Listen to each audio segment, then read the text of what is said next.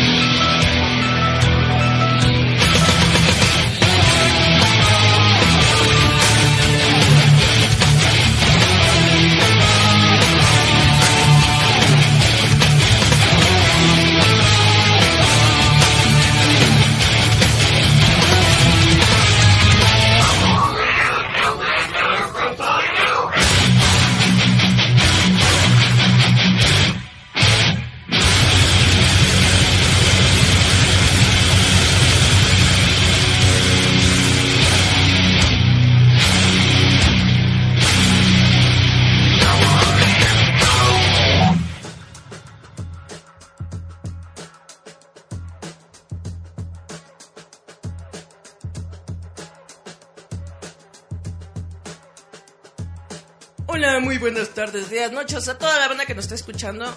Recuerden que esto es Giant Metal Roboto, directamente para sus oídos, para todas las perversiones que tengan. Hoy tenemos un programa bastante chido, bastante completo, pero antes de empezar hay que comenzar presentando a nuestros invitados estrellas. Como siempre tenemos al terror de las cosplayers y ahora de las convenciones y después de los youtubers, al señor Charlie Romero. ¿Qué tranza, gente de Giant Metal Roboto? Bienvenidos a este su show cómico mágico musical, más, más cómico que musical, pero Yeah. nos estamos saludando en estas dos horitas. Y hoy tenemos a uno de la, ¿cómo se le dice? Trifunca, trifanca del mal, del grupo Chesco. Trinca, la La trinca. trinca. Infernal. Infernal, al señor Marcos Alternativo, mejor conocido como el terror de Chesco. Eh, el argentino de Chesco. Digámoslo así. ¿Qué tal? Buenas tardes. Bueno, ahorita no está Garrobi, pero pues en vez de Garrobi trajeron a este pequeño gangoso. Así que saludos, saludos y saludos. como él. Pero sobre todo tenemos a la traición andando. Tenemos al terror del Face. Porque así como Cristo tuvo a Pedro, que lo negó, y a Judas, que lo vendió, nosotros tenemos a Eric. Preséntate, Eric. Hola, ¿qué tal? Muy buenas tardes, gracias por escucharnos una semana más aquí en Giant Metal Roboto. Pues como escucharon, tenemos dos invitadazos, a Charlie que ya casi es de cajón, y al señor Marco. Que, que va a pelear por ser el quinto Beatles. Como Marcos. El quinto Chesco. ¿Marco o Marcos? Marcos. Ah, y, ¿En plural? y, y alternativo. No alternativo, alternativo. Pues es el señor, por si ustedes no lo saben, él es, eh, como estaba diciendo Julieta, él es el frontman de la banda Chesco, que Es el chesco de tres litros. Básicamente es el la, la banda que da el soundtrack oficial para Giant Metal Roboto en. YouTube y en otros videitos que hay por ahí. Y pues a veces se le da la ocasión de colaborar con nosotros en la revista digital de roboto.mx. Pero bien que te roba su trabajo, ¿verdad, malvado? Pues sí. Y pues por fin lo tenemos aquí después como de un año, año y medio que lo entrevistamos con toda su banda de Chiscolín, ¿no? Sí, año y medio, año y medio que andábamos ahí cotorreando por allá por el, por, por el centro histórico, ¿no? Eh, Yeah. Pero cuéntale a tus fans que qué resulta ahora con un Chesco. Ah, pues rápidamente te comento, ahorita estamos eh, a punto de grabar eh, Chico con Suerte de nuevo, se hizo un ¡Eh! cambio, Eh, tengo nuevos integrantes, eh, eh, por ahí tengo un titán y una chaparrita, entonces van saliendo ahí sonidos, sonidos burbujeantes, ¿no? Porque para estar en Chesco tienes que tener actitud y ser bien tutti frutti fresa. ¿Son, son Algo, nuevos arreglos de la rola o qué onda? Mándeme. ¿Son nuevos arreglos? Este, sí, fíjate que el solo tiene otros arreglos, ¡Eh! eh, el sonido, eh, en sí la composición es tal cual, pero digamos que la aumentamos, ¿no? La aumentamos un poquito. Y para todos los Ay, que ay, les ay, gusta esa edición rola, especial. Porque a mí me gusta mucho, es siempre con el que empezamos las cápsulas. Uh, El grito de Chabelo del rock. Pero hay que empezar Es un en el tema escabroso, Eric. Luke Cage. Pues ¿Con qué temas Cage. vamos a empezar? Vamos a empezar con Luke, Luke Cage. Cage, porque estabas bien excitado. Así como ustedes lo vieron la vez pasada, que con el unboxing, que estaba dándole un orgasmo. Ahora cuéntanos de tu orgasmo. Netamente no vamos me- a comenzar con Luke y- Cage, ¿en y serio? No me, y no me invitaron, yo quería venir aquí a sacarles a so- la sopa de la mole. Pero prometió Tobalí. Nos hubieras y venido, Elías. nos hubieras dicho, Charlie. Siempre está... Y Elías prometieron volver siempre para está hablar de la abierto. mole. Ahí ya vienes y los atacas. Ah, bueno. Sí, esa es la cuestión, Bueno, que no, el no programa pasado pero sí. tuvimos a los organizadores de la Mole y del Unboxing Toy Convention, pero solamente hablamos de la, de la. UTC, Unboxing. No teníamos que sacarles la sopa de la mole. Para la próxima vez vamos a hablar de la Mole. Entonces, vamos directamente con, Con Luke Cage. Vamos con tu negrito bambú. Tal vez ustedes no lo saben, pero yo soy muy fanático de las series de Marvel que están pasando ahorita en el canal servicio etc, etc de Netflix. Sí, neto. ¿Tu fan? Es la primera vez que Netflix no me da este capítulos gratis para verlos antes del estreno, pero a lo mejor fue porque se los pedí tarde. Te conocen más bien. No, es que netamente, netamente ni siquiera sabía que se iba a estrenar Luke Cage. Ya cuando vi que eran como cuatro días antes, le escribo a Netflix, oye Netflix, ¿me das, me das chance de ver los capítulos? Y pues X, X, no me contestaron nada. Yo supongo que fue porque sí, ya me, Me, me pasé de lanza. homólogo Claro de sí, Netflix. te tardaste, Me- amigo. X. Fue demasiado. Sí, fue muy corto tiempo, pero normalmente nos dan la- el chance de poder ver los capítulos por adelantado. Mm, mm, Me dieron la mitad de la serie de Defenders, me dieron Jessica Jones, presúmenos, ¿eh? Sí, sí, sí, sí. Sobre todo. me dieron Daredevil temporada 2. O sea, básicamente Me siento excluido. Netflix, Y no fue a marchar, es lo más raro. Netflix es una fregonería. No solamente por eso, sino porque las series que está realizando realmente tienen muy buena Aceptación. muy buena calidad, muy Buena buena calidad. aceptación. O sea, salvo Iron Fist, esas Son series son, son, la, Sí. son la onda. Y precisamente hablando de Iron Fist, Iron Fist sale en esta Aparece nueva temporada. temporada. de Luke Cage. Sale como el amiguito de, de Luke, que todavía no he terminado de ver el capítulo, no he tenido todo el chance, pero está muy bueno porque lo hace como que más, más natural, más tranquilo, más fresco. Si ustedes vieron la serie de Luke Cage, perdón, de Iron Fist, como que está muy, muy, ¿cómo se llama? Acartonado, muy plástico, como Sí. que no se siente en el papel. como que no se siente en el papel Danny. Y ahora como que ya está más tranquilo, más relax, así de ya, Después de pues, Defenders, como que, como que en Defenders ya lo agarró. ya. Así de ya me vale lo que diga la gente de mí o algo así, ¿no? Entonces Pues, como que Fist. como que fluye mejor la actuación, me gustó mucho. Algo que no me latió de, de los primeros episodios de Luke Cage es de que sentí que hay un momento en el que no es Luke Cage. Porque Luke Cage siempre ha sido este tipo cuate, cool, eh, suave, que sabe que tiene mucho poder y que precisamente como sabe que tiene ese poder no lo utiliza en vano o no lo utiliza con personas eh, ¿cómo decirlo? Inocentes, ¿no? Pero hay un eh, episodio, creo que es el episodio 2, en donde hay un eh, maleante que está golpeando a su esposa, ¿no? Y la, la, la vecina es una viejita, le habla a Luke, Una vecina chismosa, como Luke. siempre. Me están golpeando, la que no sé qué. Y entonces lle- llega Luke y así, pero ¡pua! tira la puerta y todo. Y tú dices, wow, no, es un héroe, está muy chido, muy padre, es un Voy, a- héroe urbano. Luke, Luke. Pero de pronto- ocupen".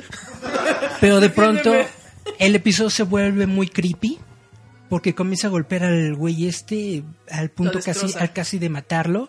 El, el niñito, el hijo de este maleante, era fan de Luke y se le queda viendo así como que choqueado y todo. Realmente es, es, es un episodio gráficamente muy choqueante. También porque después llega a Claire, este, Claire Temple, ¿no? Sí. Rosario Dawson. Y le dice, no, que, no. no, que estás, estás mal, porque estás así, que no sé qué, que bla, bla, y el look, no, que me estás, este, cortando las bolas, y que bla, bla, bla, y que déjame ser mi negritud, y que bla, bla, bla, ¿no? y, y, y tú dices, y tú dices, ¿qué onda con, con Luke Cage? ¿Por qué está haciendo así Luke Cage? Y luego, el acabose es cuando se va a la casa de, de Claire, y prácticamente le habla ahí, le arma un pancho, y termina golpeando la pared.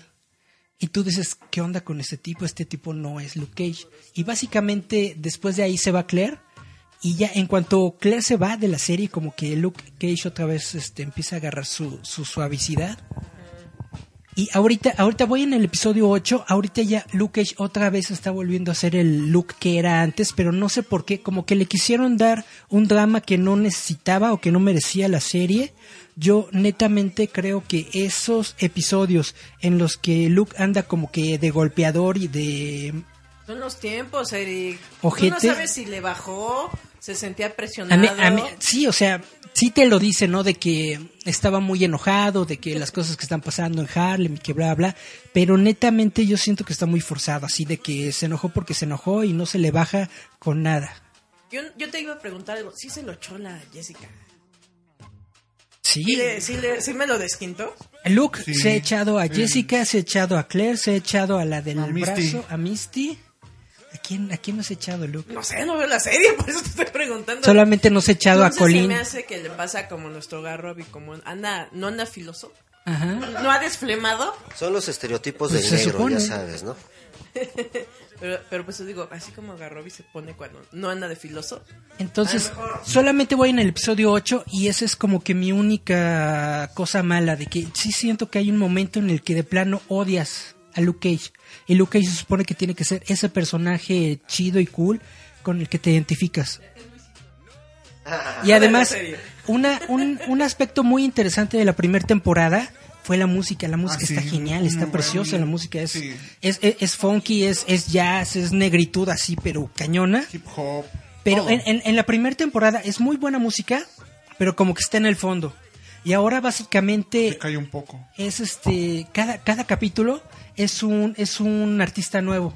Entonces como tienen un club en donde está la, la, la mala de la de la de la telenovela, La temporada.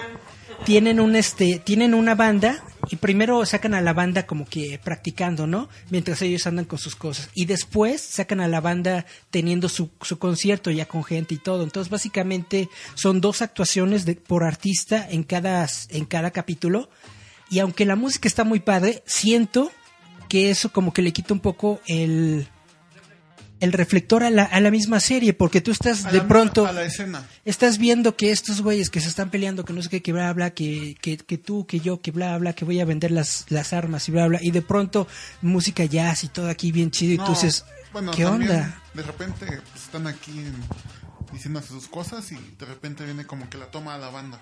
Ajá, Y otra vez regresan. Y otra vez. exactamente. O sea, sí no está tanto, muy, sí. sí está muy padre la música, sí es muy chido que le den más, este, Un ambiente. Más ambiente y todo esto, pero siento que lo toman demasiado. Marcos, Le eso es cuando tú nos estás amenazando. Ah, sí. El de para que Chesco nos robe la luz de sí. para usarlo de soundtrack. No, fíjate que se supone que se ambienta en toda esa onda de, de los setentas, ¿no? Es un poco el personaje, Yeah. el primer personaje de color, ¿no? Algo así también andaba ahí checando. ¿Eh? Y, y bueno, pues, como siempre, la música es un una parte fundamental, ¿no? Para, para, Es otro personaje. para crear la atmósfera adecuada, ¿no? Definitivamente es muy buena música, definitivamente es como Star Wars, que la música de Star Wars es un personaje más de la historia. Aquí es exactamente igual, porque sin ese sentido eh, de jazz, funky, blues y hasta luego reggae que le meten, como que no se sentiría igual la serie. Ah, bueno, Sí es muy buena música, sí es muy chida, pero yo siento que también tienen que decir, güey, relax, la música solamente es el fondo, ¿no? Pero tú sientes que entonces en esta segunda temporada como que hubo un cambio acá bien drástico que dices, ¿por qué mi look ya está acá todo apasionado, todo golpeador? Si- siento que a lo mejor están dándole dándole prioridad a los a los comentarios que tenían los fans de que muchos estaban quejando de que las series Guionistas, en no, general como que eran como que eran fans, muy muy, muy aburridas o muy lentas y bla, bla, y entonces como que le quieren meter demasiada acción para, o, demasiado conflicto para mantener todo el tiempo la, la, serie así grande, ¿no? Pero siento que no lo están haciendo bien. Entonces, ¿sabes qué le han puesto cuando dices que está golpeando al mono? La de You by hit that. Criminal. El, villano está muy chido, se llama Bushmaster. ¿Bushmaster de qué es, Charlie? ¿Tú sí lo conoces? Pues más o menos. Bueno, en los cómics es un. No, eh, Ahora. es parte de la sociedad serpiente, así como en la anterior Damon Back también era parte de la sociedad. Bueno, aquí ah, bueno, yo nomás he visto el capítulo primero, donde aparece Bushmaster, donde pues dan el, pues el- la temática de la, de la nueva temporada, que sí, a mí me, me, pare- me, apare- bueno, me pareció bien hasta donde voy. El primer capítulo estuvo, se me hizo un poco lento, pero casi siempre así empiezan estas series. Nunca, nunca te dan pie para más, para que te, para sacarte la espinita de lo que vaya a pasar. Y como dice Eric, yo creo que probablemente el eh, que corta Luke con Claire es para darle y después a la relación que tenga con Jessica Jones. Ah, ahora bien, Sí, porque en los también cómics recuerden que Luke está casado con Jessica. eso es eso es muy cierto. Porno le da duro un negro a la flaca. Sí. También hay que tomar ¿Dónde en cuenta valores, la, la actriz Rosario Dawson, de hecho, hizo comentarios de que a lo mejor ya no va a regresar a las series de Netflix. Ah. Como que no le está gustando ya la. La onda, o a lo mejor no le están llegando al precio. Entonces, igual y a lo mejor están como que buscando una manera de cortar al personaje de plano. Y básicamente la, la razón que tuvieron es de mi, mi negro me mi negro está violento, me voy con mi mamá. Literalmente esa es la razón. Probablemente. Pero, pues, pero sí, porque ya Rosario Dawson no salió en Jessica Jones 2. Ya no salió en Jessica Jones 2. Jessica Jessica Jones 2, la segunda Temporada es muy buena temporada, pero siento como que le faltaba le faltó un villano chido como Bueno, es que en la anterior. como David a- Tennant, sí, fue, un mega villano. Entonces como que aparecen no pudo en- llenar esos zapatotes. Aquí apareció en, en, dos, en dos capítulos, ¿no? ¿Entienden? Sí, pero solamente como alucinaciones de Pero que fue de la los mejores capítulos. que la, la, la, la Jessie andaba en como el medio luria se imaginaba que, que estaba. a David Tennant sí Nada. El ex va a volver, pero no, mira, más golpeador resultó mi, mi Luke Cage. ¿Cómo se traduciría? ¿Luis Caja? Luis Cajas sí Sí, algo así, ¿no? lo que pasa Sí, es que él se llama él se llama Carl Lucas entonces toma el Lucas Luke y luego como estaba como es un ex convicto Cage No manches, eso sería como que Carlos Lucas Cárcel. Nombre de prisionero de acá bien chido. Diario chin- chingón. Y negro, total. Yeah. Entonces, nos vamos a nuestra primera rola para que vamos a escuchar nuestra primera rola del show show show Eh, Esta es una petición. pe- Una petición otaku. De Eric. El grupo se llama Gugasten. ¿Qué sería? ¿Como Gugasten? Gugasten con manicure. Porque me lo pasó en chino japonés. y ya lo tuve que traducir. Entonces vamos a escuchar esta rola que es de Gugasten con manicure. ahorita regresamos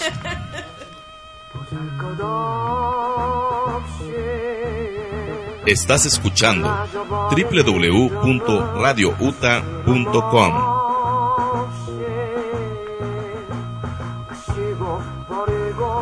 한심하게 흘러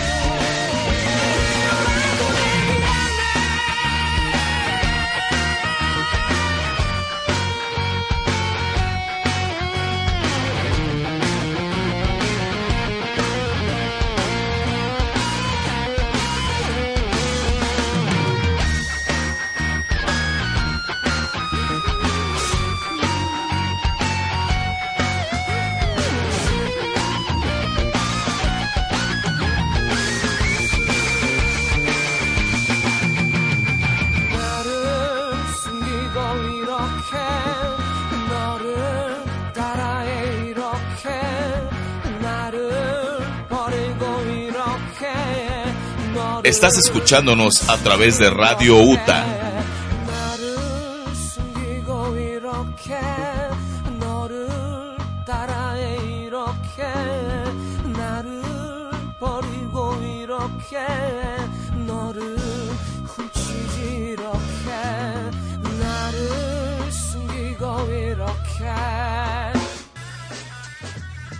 Estás escuchando Giant Metal Roboto.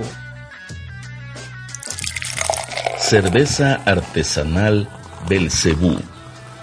Encuéntrala en todas sus variedades en Bar Uta Insurgentes. Insurgentes Norte, 134 en Santa María la Ribera. Este programa es patrocinado por Edura, Educación Rural UTA. Y volvemos a su Giant Metal Roboto Dominguero. Porque hemos de recordarle que. Puro chacoteo. Y vamos a romperle ilusiones y todos. Vamos a hablar de una película que se estrenó. ¿Qué fue, Eric? ¿Cómo hace dos semanas? Esta película se estrenó hace como Esperada dos semanas. Después de que 14 años. 15 años. 14 Estamos años más o viejos. menos. La, la verdad, la primer película de Los Increíbles a mí agarró por sorpresa. Fue de estas películas en las de que yo estaba en la, en la función de prensa básicamente sin saber de, de qué onda, de qué iba, que bla, bla, bla. Veo la película y me quedo así de wow, esta es una joya, esta es una fregonería, está muy chida. Y otra vez voy a echar mi, mi, Speech. Aburrido. Mi, mi anécdota que me, que me aviento todo el tiempo de que en la conferencia de prensa de Los Increíbles 1, toda la gente de prensa se fue que con el Víctor ¿cómo se- Trujillo, Víctor Trujillo, con la Darío Tepié y la Consuelo Duval. Tepié, la Consuelo Duval y el tipo este chaparro que me cae de la fregada. Omar Chaparro. Omar Chaparro.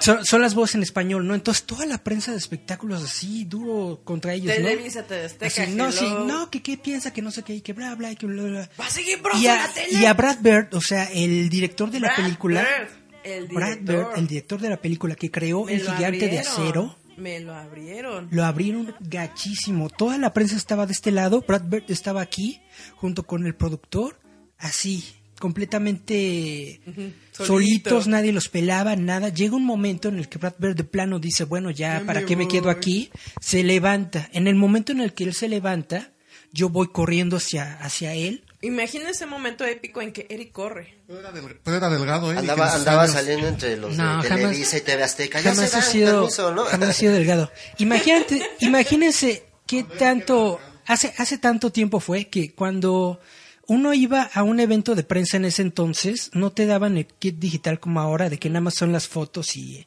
los textos y ya, ¿no?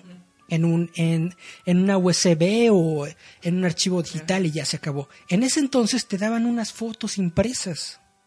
Se daban unas fotos así como de tamaño carta, doble carta, ¿sí? De, lo, de los personajes. Entonces yo tenía todas las fotos así en mi, en mi regazo y tenía la foto hasta arriba de Brad Bird, del director. Entonces estaba el logo de Los Increíbles y la foto de Brad Bird. Y entonces lo que se me ocurre así espontáneamente le digo, ¡ey, ey, ey! Y se la doy para que me la firme. Y entonces mientras me la está firmando, le digo, usted va a ganar el Oscar Ay, y este ganó año, la quiniela. este año, ¿eh? El niño Eric, ¿eh? Aunque, aunque no, aunque- aunque no me lo crean, aunque no me lo crean, yo le dije, usted va a ganar el Oscar a mejor película porque no he visto este año ninguna película Me cae que fuiste con que el sea mejor dijiste, que, "Usted va a ser que sea mejor que presidente". Los Increíbles. Y todos, él, él, él se rió, el productor se, él se rió, el productor se rió, las pocas gente de prensa que nos alcanzaron a escuchar la conversación se rieron, ¿no? Todos, jajaja, así como no, que bla, bla, bla. Y tómala, Que dijiste, Brad Bird ganó el Oscar. mis Tómala. proféticas. como mejor Así director es. por esa película. Esa película, yo siento que Los Increíbles es la mejor película de, de superhéroes que existe en el mundo. Y Los Increíbles 2 es la mejor secuela superhéroes que existe en el mundo. Te imaginé como el Es del muy, muy, muy buena. ¡Es increíble! Lo genial, Lo genial de la película de Los Increíbles es de que la historia no se centra tanto en los superpoderes o en ser un héroe, Sino se centra en la familia. Pero aparte, Sí, En la una- relación un entre las aspecto de la familia. Así, deberían, Eh, cuando la esposa tiene que retirarse, ¿no? O así deberían de ser las películas de los Cuatro Fantásticos. Exactamente, es básicamente es los cuatro fantásticos ¿Creen? Bien hecha. ¿Sí creen? sin, te- sin tener la licencia. Básicamente es los cuatro fantásticos. Sí, claro. No, pues haz de cuenta, es... Pero difícilmente lo harían, ¿no? Porque la gente quiere ver a los cuatro fantásticos como la acción, ¿no? Ahí, Ajá, pero cual. la película No, es, no tan- es, es como estar viendo los Cuatro Fantásticos. Ah, no, sí, claro. El Mister Increíble es la mole, la Elastigirl es Mister Fantástico, el Dash es como Sí, o la sea, antorcha. y Cambian, así. cambian los papeles, pero realmente en lo que se parece a los Cuatro Fantásticos es en esa relación La de familia. familia. Las historias de los Cuatro Fantásticos sí son en el espacio exterior y son de En ciencia ficción, dimensiones, todo. y- dimensiones y todo, pero el núcleo de esas historias son sobre la familia. Ajá. Es sobre cómo Reed se preocupa por, por Susan, cómo Susan se preocupa por su hermanito y cómo todos, básicamente todos se preocupan por Ben, porque Ben, aunque es el Es nuestro garrobito. aunque au- aunque es el, el, el- el- el adulto básicamente es el hijo de todos todo todo todo el mundo Se preocupa por Ben y siempre anda con su- anda con sus con sus broncas emo y todo no es que yo que no sé qué me quiero me quiero aventar de un de un tercer piso Pero no puedes, eres la mole, rompes el piso. y todos, no, ven, tú eres chido y que no sé qué, y que bla, bla. O sea, básicamente es eso. Entonces, por eso me gusta mucho Los Increíbles. Y Los Increíbles 2 me impresionó porque lograron mantener el nivel de la historia. No se cae en el sentido de que es muy buena historia. Es muy padre. Es muy Sí buen. tiene ritmo. Es muy buen villano. ¿Ya vio usted Los Increíbles 2? Ya, A- a mí lo me, que me me- llevó mi sobrino a verla. Él le tenía que ir con un Qué buen, adulto. qué buen sobrino. Si no me tocan los de junto. Si no me hace manita de puerco. A, a mí lo que me gustó es que en la primera de Los Increíbles te muestran por qué los superhéroes se ocultan. Y en esta es eh, la otra parte, por qué los superhéroes deben ser vistos como alguien a respetar, no como alguien a quien temer. Eso es a mí algo que me gustó. Lo genial de este, de este universo es que precisamente tiene su propia historia y su propia manera de cómo funciona. En el sentido de que había héroes, pero los héroes estaban fuera de control y entonces tuvieron que restringirlos. De hecho, el culpable de todo esto es Mister Increíble, porque a él lo, lo demandaron en la primera película y él, en, en- en lugar de querer controlar las cosas se puso de broncón y lo, y lo empeoró. ¿Cómo te sientes, Erika, al respecto? Ah, Es, que es algo como en los cómics lo vimos con la Civil War, con el decreto de registro superhumano. pero bien hecho. Ajá. Porque en Los Increíbles sí lo hicieron. Sí. En los cómics no. agarraron a todos, En los cómics, en los cómics dijeron, vamos a, a restringir a los héroes, pero en realidad nunca lo hicieron. Y en Los Increíbles sí restringieron a los héroes. Los restringieron tanto que ya son ilegales. Y entonces, precisamente, la continuación de la historia en Los Increíbles 2 es de que todavía siguen siendo ilegales, pero todavía hay gente que tiene fe y que tiene esperanza en los héroes. Sí, porque según la película es empieza exactamente donde se quedó la otra, ¿no? Que pelean con, con los topos, ¿no? Con el Underminer, sí. Sí, bueno, yo no la he visto, no he ido al... El ¿Tú la has subterráneo. visto? ¿Cómo no? No, ¿Cómo las dos no. No, la Pero uno el final sí. de la 1 sí. Sí, no, sí, la uno sí, la dos no he ido ¿Ustedes de final. casualidad jugaron el juego de PlayStation de No. Los Increíbles? No, No. sí, te la debo. Pero es- es- está muy padre porque precisamente es, es, es jugar a lo mismo, de que hay personas que todavía creen en los héroes y que todavía creen en las en la época de los héroes, ¿no? De, de cuando estaban por todas partes rescatando gente y bla, bla, bla, y quieren regresar a eso. Entonces por eso están el, el plot de la, de la historia es de que Elastigirl está haciendo como que la nueva cara de este movimiento es de que regresar a los héroes. En la primera, el Increíble, realmente era como... Ajá, pero digo, lo que él quería hacer era como demostrar el poderío de los superhéroes sobre los villanos. Y aquí Elastic Girl es como el glamour de ser un superhéroe. Claro, es que se hizo toda una buena campaña, ¿no? Para posicionar de nuevo a los superhéroes. ¿O no? Desde el traje, desde tener su Elastic Bike, o sea, Pero- todo así como el de vean, esto es un héroe. ¿no? Es, es algo muy inteligente porque en la primera película el La que, el que regresa manager. el que regresa es Mister Increíble, pero no regresa Mister Increíble porque él sea el mejor héroe, sino No. porque él sino porque Síndrome tiene una tiene una Un onda contra él que, que, que, que se quiere vengar de, de hace muchos años y bla, bla. O sea, hay todo. Pero también en la hay 2 todo, hay todo pasa un un poco contexto. eso, ¿no? En la 2 pasa un poco esto, pero básicamente escogen el Elastigirl porque saben que el Elastigirl es la más tranquila, que Es es, la la más es la más táctica y además es la más mamacita. Entonces, básicamente, Bien, básicamente es este relaciones públicas netamente. Es que te digo, e- es como una imagen del glamour del superhéroe, porque era así como el de vean, dinamismo, poder, ¿no? El atractivo de lo que es un héroe, y así le están vendiendo. O sea, a mí me, me impresiona, por ejemplo, la morrita que abre dimensiones, que yo dije, miren la Katy Perry, ¿qué es ahí? Sa- ¿Salen más superhéroes? Sale, salen más superhéroes, salen como que una nueva generación de héroes. Sale uno que héroes. vomita y... Ah, sí, uno más fuerte que Mr. Una lava acá muy Y el que vomita Lo- ácido, loco. también algo que me gusta mucho de Los Increíbles es que toman el concepto de los héroes como si fueran prácticamente espías, ¿no? Como película de James Bond. Está muy padre de que ¿Te tienen gustó sus gadgets y todo, bla, bla. Sí me gustó. Y ya dijo el final. Uh. ¡Ah! Y yo todavía hasta dije, eh, tiene algo que ver también en la segunda, ya, Pues, ya dijo el ¿qué? final. Pero, ¿sabes por qué? A mí me recordó a la de... a la reportera del Megamente. Tiene ese look. Lo que pasa es que so- so- son como las, las dos caras de la moneda. Los que adoran demasiado a los héroes que no se dan cuenta de las flaquezas que tienen, de las debilidades que tienen. Y los que se dan cuenta de que no se puede confiar en los héroes porque los héroes no son perfectos. Y entonces esos dos sentimientos chocan y por eso crean un villano tan bueno. Es algo como, como en Watchmen, más bien. Deja Civil War. Es como Watchmen, con la ley Kinney, que hace que escondan a los justicieros enmascarados, a los Watchmen. Básicamente, ti- tienes toda la razón. Yo creo que eh, lo más cercano que tendríamos es Watchmen, porque Watchmen es un mundo en donde los héroes están prohibidos precisamente Ajá. por eso, porque todos son unos Están- descontrolados, están locos. locos. desquiciados, Bueno. netamente. Bueno, sí. Les iba a decir que The Voice, pero en The Voice es otra cosa. Ahorita me acordé de una eh, frase de Megamente que dice, ya estoy cansado de estar corriendo desquiciado de aquí para allá, sin que nadie me detenga. ¿De qué sirve ser supervillano si no hay un superhéroe que quiera pelear contigo?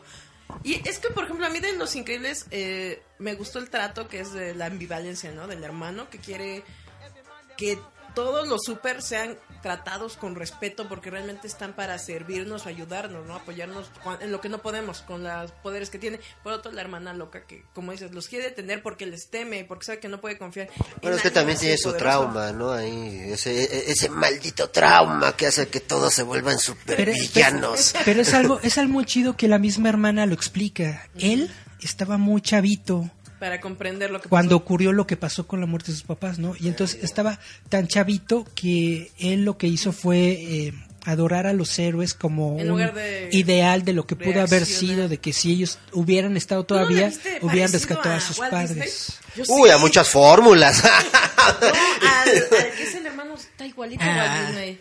A, a Walter Sí, está igualito. Howard Disney. ¿Sí? ¿No lo viste? La Era acá de traje, mismo perfil de pingüino. Perdón, para mí Walt Disney es Tom Hanks. No, pero digo, eso, eso a mí me, No, no, no, no, no.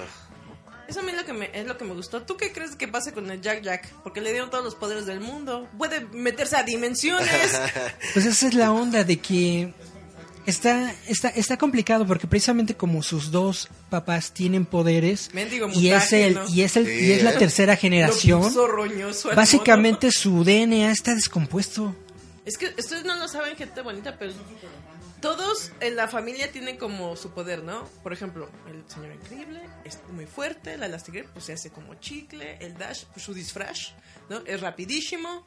La Violeta es emo y nada más sabe, ahora sí que usa como poderes telequinéticos, ¿no? Es como la mujer invisible, sí, telequinesis, invisibilidad. Pero, pero el Jack Jack, esta mugre cosa, es telequinético. Echar, eh, él comprobó que él fue el que Tiene hizo nada volar más- por los aires con su rayo láser en Monster Inc. Tiene, Pero- tiene nada más cinco poderes, creo. Es multiplicarse, Ajá. la visión láser, Vuela. el convertirse en monstruo, el, No. el Es este hacer metamorfo, fuego. es metamorfo, se cambia de forma cuando se cambia También, una sí, Tiene, tiene, tiene razón, también cambia de forma. Eso es un poder. Es lo que pasa siempre con los con los más pequeños de la familia, ¿no? paredes. A ver, Charlie, espérame. Lo más seguro es que también pueda, bueno, también puede volar. No, ¿qué? Sí, buena. Lo más seguro es que también tenga, su- también tenga super fuerza como Mister Sí. Increíble regularmente en, en uno de los cómics. Si tu papá es súper fuerte, tú vas a ser súper fuerte, Es por ley. por ley. Pero es que está bien cagado porque ese mono de repente. Ustedes vean la película, tiene un momento muy bonito con un mapache. Sí, cómo no. Está muy cagado. Pobre ver. mapachito, se me lo tranqué. El mapache solo quería comer y vivir. Ahora tengo que ir a ver ese. Pero, a está bonito cómo lo ponen al Jack Jack que está viendo esta película antigua de los 40 del malo y el bueno. Inmediatamente ponen de que tiene una ética para hacer el bien. Lo mejor de todo es la escena donde está Etna Moda. Que cuida al Jack Jack. Y dice, ay, déjame, no, nene, no importa. que Primero le dice guacal al niño y cuando ve que tiene poder dice, ay, qué hermosa, qué maravillosa. que se lo dejan y está muy cagada. Así Ah, porque en la primera se supone que no saben qué tenía, qué poderes tenía, no tenía poderes hasta Pero, que eh, eh, la Carly lo cuida, ¿no? Lo bonito es de cómo Edna Moda les pone, ¿no? Dentro de su humildad, pudo hacerle en una noche el mejor traje de todos porque aguanta todos sus poderes del mendigo chamaco. Y eso los que no, los que no han este descubierto. Ed- Ed- Ed- Edna Moda yo creo que también debe tener superpoderes porque es súper genial. Netamente. Es, Es es- como es- es un personaje muy chido, aunque sale muy poco en las dos películas. Es un personaje muy, muy Hay que pe- hay genial, que muy padre. de También Edna Modas. lo que me encantó fue Frozono, que ahora como que tiene como que más presencia en la película.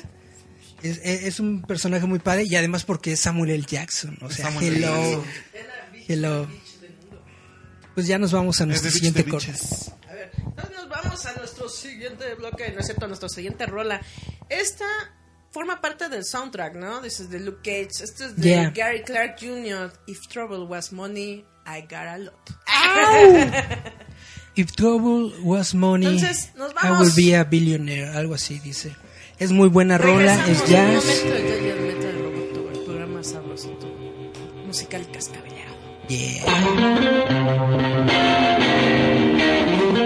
Estás escuchando www.radiouta.com.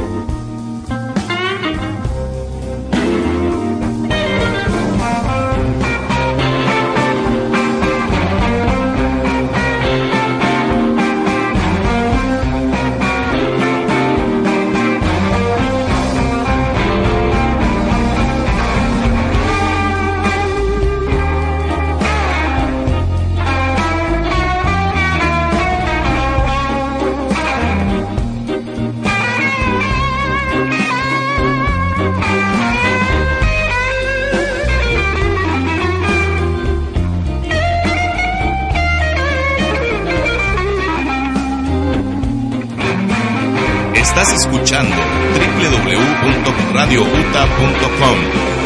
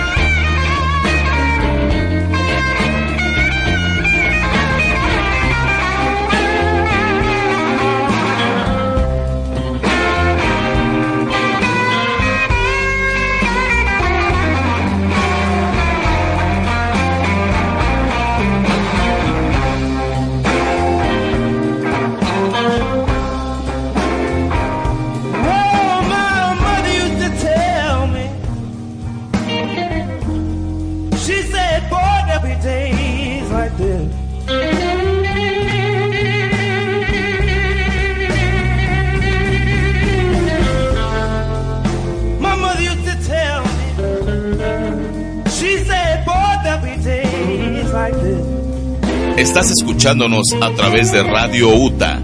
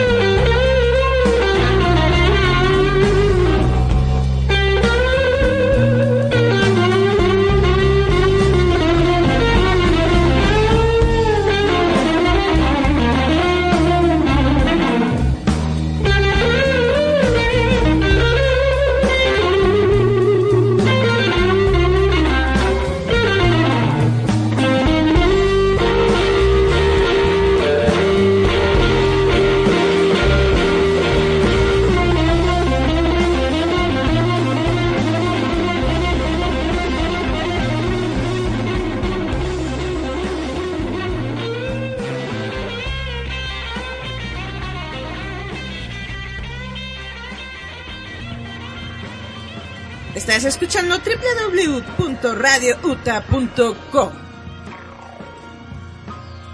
Recuerda que este programa está patrocinado por Foro Uta Radio, con dirección en Insurgentes Norte número 134, Colonia Santa María la Ribera. Y seguimos aquí en Giant Meta Roboto y seguimos chacoteando. Es que ustedes no lo saben, pero a mí lo que me eh, gustó de Los Increíbles, aparte del glamour y todo eso de... Tara, ta, tara, es que tiene una... La música es muy buena, es jazz. Es que- No, y está en punto de todas las estas entradas y salidas. Nadie sabe quién hace las canciones, ¿verdad? Sí, me acuerdo. Ay, sí me sabía la voz de... La voz, claro. Digo, el, el nombre del, del ¿Autor? autor sí me lo sabía porque ahí tengo el soundtrack. Ay, Michael Giacchino creo que es. Creo que es. Pero es que está muy chido porque incluso eh, la atmósfera es más darqueta, no se te figura, Eric. Es un poco más dark, sí, o sea, sigue como que en la temática de jazz chido de la primera Yo- ¿sabes yo qué película, quiero? pero Estoy como un poco que más dark. la esposa del Frozono. Es algo así como... Cierto, ¿eh? Sí, sí, sí. Nada más oye que dice, "¡Ca!". La primera película tiene como una... Un, un, un, un aire así como, como, El como cincuentero, como el... Las esposas del mundo, ¿no? No, como sesen- sesentero, setentero, de película de espías de esa Setentas. época. Lo que pasa es que la película, bueno, la primera es así como que los superhéroes eran así como que en los 70 algo así, ¿no? Ajá. Y luego ya hacen el salto. Y la esta- dirección de arte va un Ajá, poco sí. ahí. Este, Y está película, esta película se va como que más a cine noir. Sí, porque Entonces cuando... por eso, por eso sigue como que en esa temática la música, pero es un poco más oscura. Sí, aparte, ¿sabes por qué también notas el cambio de los diseños de personajes? Bueno, no de personajes, de escenarios. Cuando este girl está persiguiendo al malvado en la. ¿Cómo lo pusieron aquí? Este.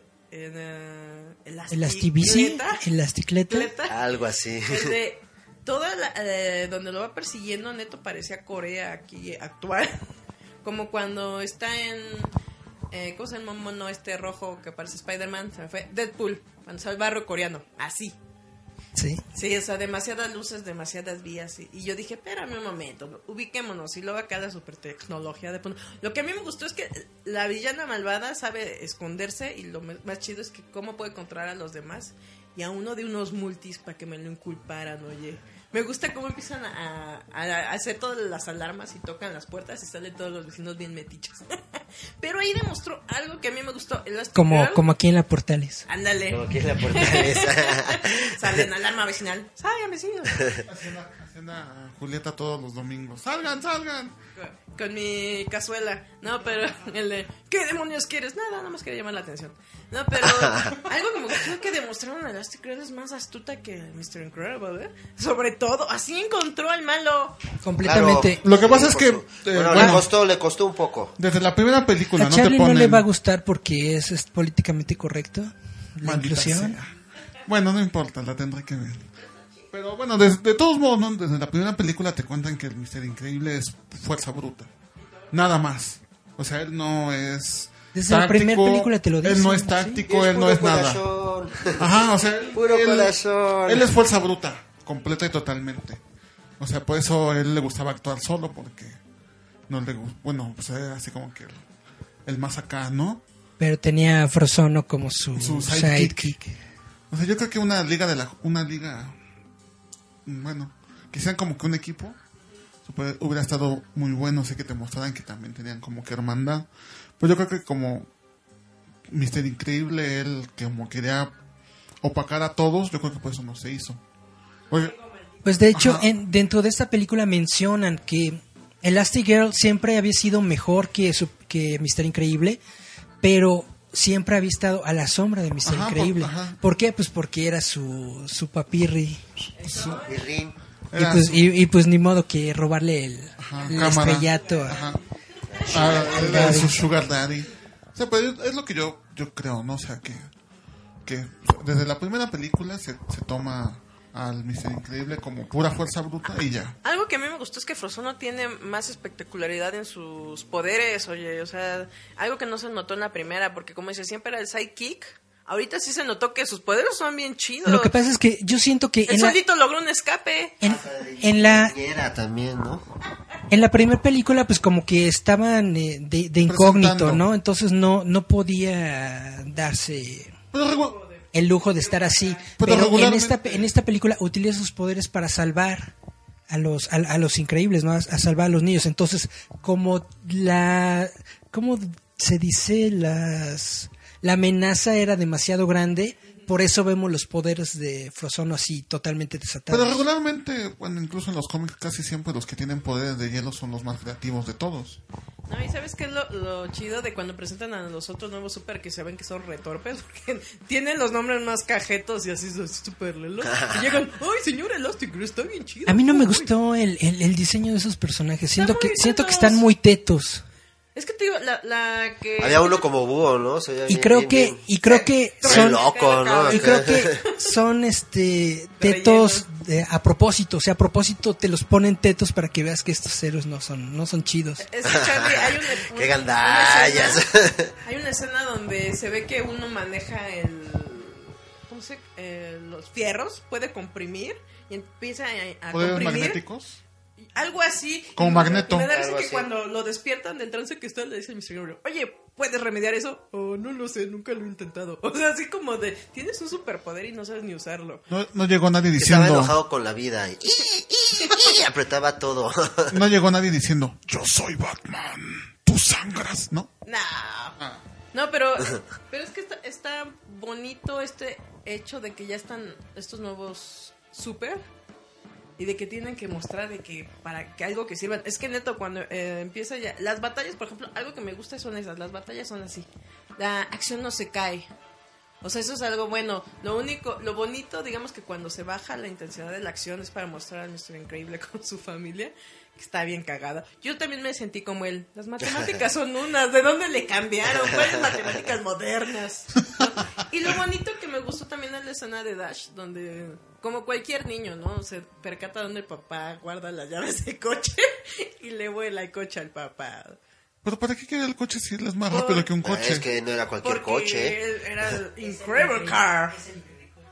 Ah. No, pero aparte es como un tanque y aparte ya sabes, se transforma como el de James Bond, en submarino y Ah. todo. Pero está muy cagado porque eh, cuando los empiezan a atacar, Frozono les dice escápense y lo único que se le ocurre es voy por las llaves de mi papá y trae el coche y escapan en el coche pero es bien cagado porque pues obviamente nada más lo conduce el papá pero les dice el Frozono mientras- es que ahí es donde esa es una buena escena de pelea porque está peleándose el Frozono contra todos y le dice rápido ustedes solamente pueden estar acá con están autorizados con el coche Pero eh, exactamente, esa escena del coche te, te dice mucho sobre la relación entre Mr. Increíble y Frozono, porque Frozono sabe los códigos del coche, de, de activación del coche, ¿no? Sí, eso Dice. ¿qué? Incredi coche, ábrete y sálvalos y no sé qué.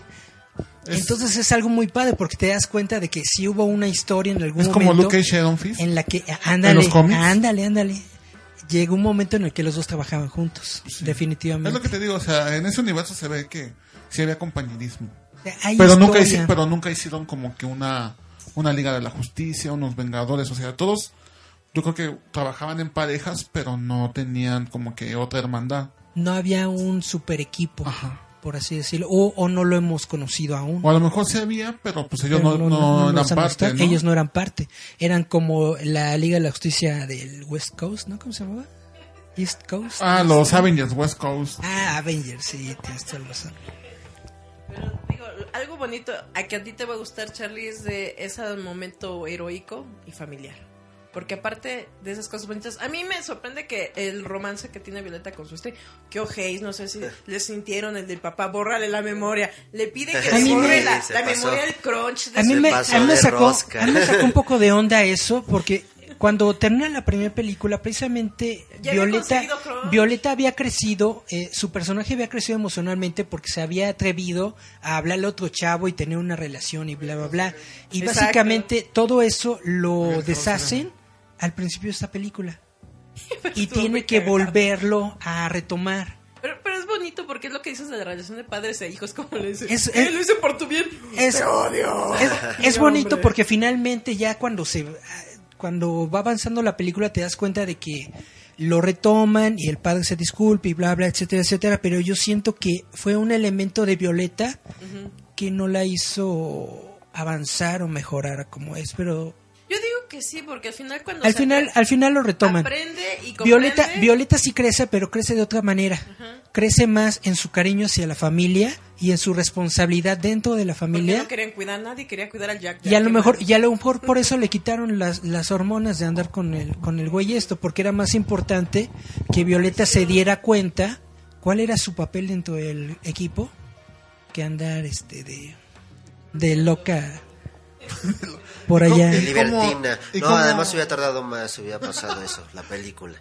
Entonces, ¿Y cómo están los niveles de sus poderes? ¿Ya los explotaron más o cómo? Básicamente sí, o sea, manejan- el, el Elastigirl la vemos muy chida. De hecho, cada vez que utilizaba sus poderes me gustaba mucho porque me imaginaba, si hicieran eso, lo que están haciendo con Elastigirl, si lo trasladaran a, a Marvel con el con Mr. Fantastic, es algo que nunca hemos visto, porque en las películas de Cuatro Fantásticos, cuando utilizan los poderes de Mr. Fantastic, lo utilizan como como como tonto, como cartoon, como si fuera, no sé. No no no se ve realista, no Ah, se o ve sea, chido. tipo de rápido, voy a poner mi brazo acá para que te caigas. Y la, y la manera en que los utiliza Elastigirl en esta película son muy dinámicos y hasta son realistas. Se siente que siguen la física del mundo real, o sea, te estiras pero sale y bla bla bla, etcétera, o sea, te impulsas, sí, lo controla muy bien. Es muy ¿Y padre de los morros? De los morros básicamente están iguales. Dash, Dash, Dash sigue corriendo y, Y ya. Violeta tiene como que más control de sus poderes. Muestra más poderes de escudos y todo esto. Ya, vimos Pero que, es, Da- que Dash- es, eh, es que Es está Dios. enojada porque le borraron la memoria a su, a su crush. Increíble Dash no básicamente sale se queda igual y Mr. Increíble también se queda igual. Y Frozono es el que Frozono, Frozono es el que destaca que dices, wow, Sale, güey, sale más, hace más cosas. hace más cosas. Porque, bueno, es lo que te digo. Yo creo en una tercera, eh, que ya sean más grandes, explorar los poderes de, Ojalá, de- de ellos. ojalá Porque- tengamos los increíbles tres, ojalá no se traen otros 14, 15 años. Porque los poderes de Dash se ven bastante. emo- no, ah, bueno, emocionantes porque es un niño. O sea, la re- regularmente, si tú ves el mundo de los cómics, todos los velocistas ya son adultos. los flashes, este, Quicksilver, todos ya son los, adultos. Los impulsos. los impulsos. Entonces, Dash es un niño. Entonces, ¿qué niveles él puede llegar a tener? Eso va a ser interesante, porque si llega a los niveles de Flash, uff. Por cierto, Porque incluso puede ser, puede, puede ser incluso más rápido que Flash. puede ser incluso Porque más rápido supone que que Flash. en la película tiene 8 años, ¿no? Ajá, sí, es un chavitito. Contra los 22 que tiene Barry Allen, 25.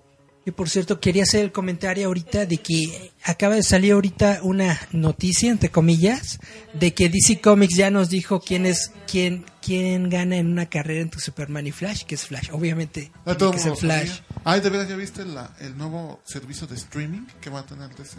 No, ¿de qué es? Lo acabo de ver. Lo Platícanos. acabo de ver. Bueno, como sabían, amigos. O si no lo sabían, pues aquí está. Este DC hace unos años, bueno, hace un par de meses, que se dio cuenta que los servicios de streaming jalan y jalan y jalan gente. Ajá. Entonces, Todo el mundo le quiere ese mami. entonces este Netflix quería comprarle los derechos a Warner para sacar varias de sus Ajá. series de, de superhéroes, películas, Ya así. que va a perder a Marvel. Ajá, entonces dijo, entonces, entonces dijo, no, espérate, alto, alto, alto. Yo voy a poner el mío. Entonces acaba de salir un, un anuncio que dice a partir de agosto va a salir las pruebas beta para Chan, Estados chan, Unidos chan. exclusivamente. ¿Y qué es lo que va a tener este servicio? Todas las películas de DC animadas, Todas las animadas. todas las animadas, Porque las de vida real no están chidas. Liga de la Justicia, Batman, Wonder Woman, Suicide Squad, más aparte las nuevas series que van a salir, que es Swamp Thing, Harley Quinn, eh, Teen Titans, la... Todas las de CW. No, son nuevas, de- estas son... Esas Ah, son van a ser exclusivas nuevas. pa- Sí, de sí, este sí. streaming. Ya entiendo, entiendo. Y la tercera temporada de Young Justice, que todo el mundo estuvo pidiendo. Porque recuerden... Ah, que de por eso sí sabía, que sí, por sí, eso sí. Netflix quería comprar los derechos de ese para continuar. Es lo que yo sabía, que Justice. Young Justice iba a continuar dentro de, de Netflix. Netflix. pero Pero DC ya Warner le dijo, de- a DC Warner ni no, no, más. ¿sabes qué? Nosotros vamos a hacer el Nosotros nos quedamos con. Entonces, este, en agosto salen las pruebas betas para Estados Unidos, que dicen que probablemente ya para diciembre esté para todo el mundo. Pues hay que, hay que bajarnos una VPN para ocultar nuestro país.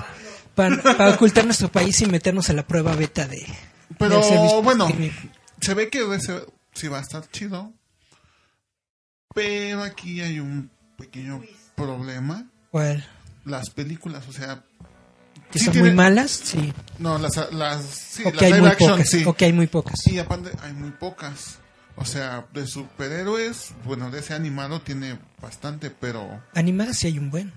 pero pues nada más. Y series igual también, pero películas sí hay pocas. Ajá. Bueno, series, ¿cuál? Este, Arrow. Bueno, el Batman verde, que es Arrow.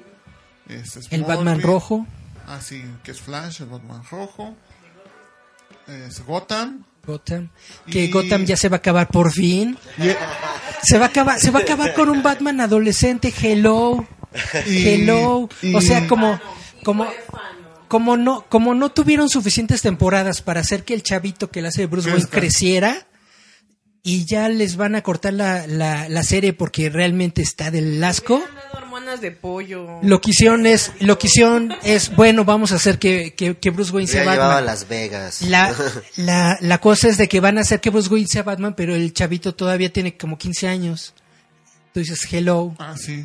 Perdón, pero recordemos que al este chamaquito Lotner, para el de Crepúsculo, que igual estaba morrito, le dijeron, "Co- vete al Kentucky para comer puro pollo mutante, porque tú tienes que crecer, yo no sé cómo le vas a hacer en la siguiente. ¿Y qué hizo el morrito? Pues ojalá, Se ojalá puso a hacer acá que, pesas y le, verse que le inyecten hormonas y todo esto, porque el chavito está muy, está muy escuálido, Yo muy nunca- guanguito y está muy chato. Yo nunca he visto Gotham.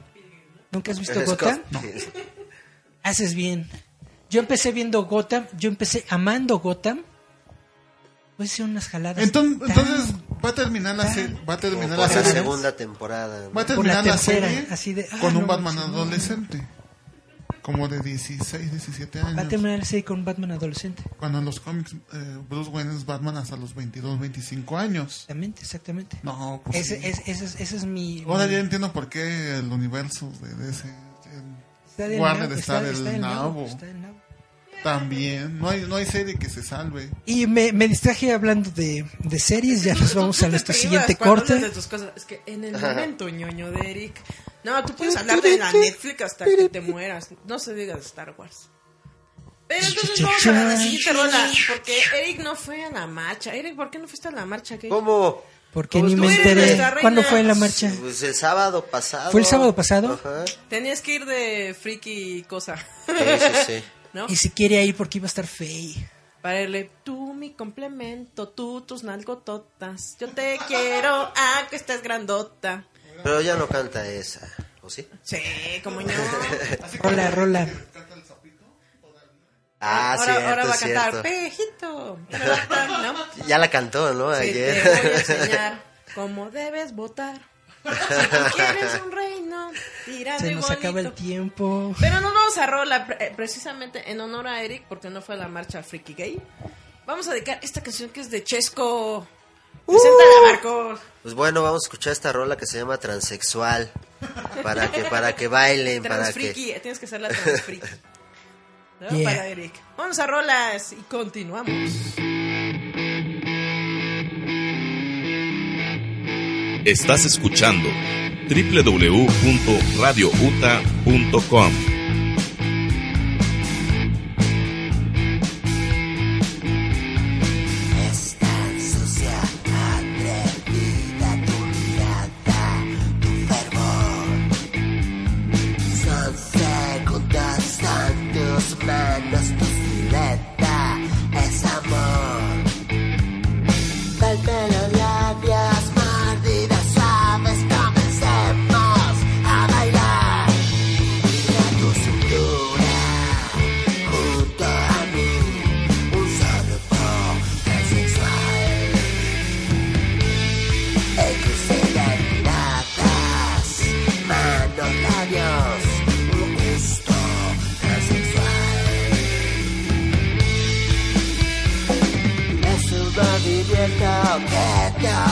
ofrece amor.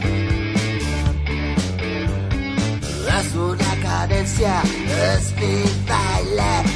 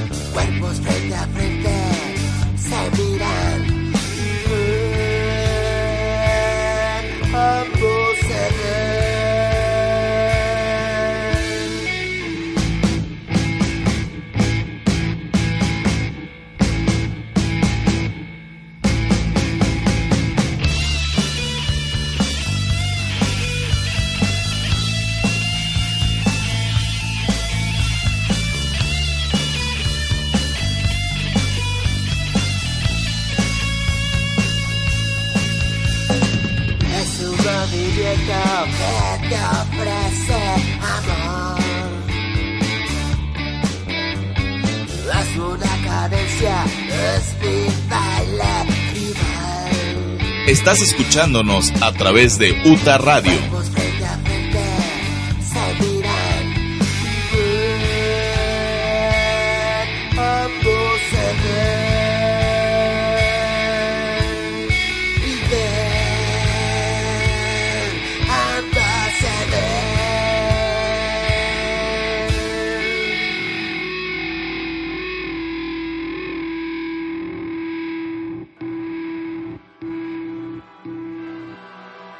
Amigos, yo soy Charlie Romero y nos están escuchando por Radio UTA. Recuerda que este programa es patrocinado por UTA Bar Insurgentes, con dirección en Insurgentes Norte, número 134, Colonia Santa María La Ribera. ñoñando, es ñoñando con Eric Contreras y el licenciado abogado litigante Charlie Romero. Como estrellas invitadas, Marcos Albernativo y yo. Como el niño que dice, es impresionante. Pero estamos regresando porque hay que platicar de una con que para ti no fue no con. porque fue una condenación para todos los...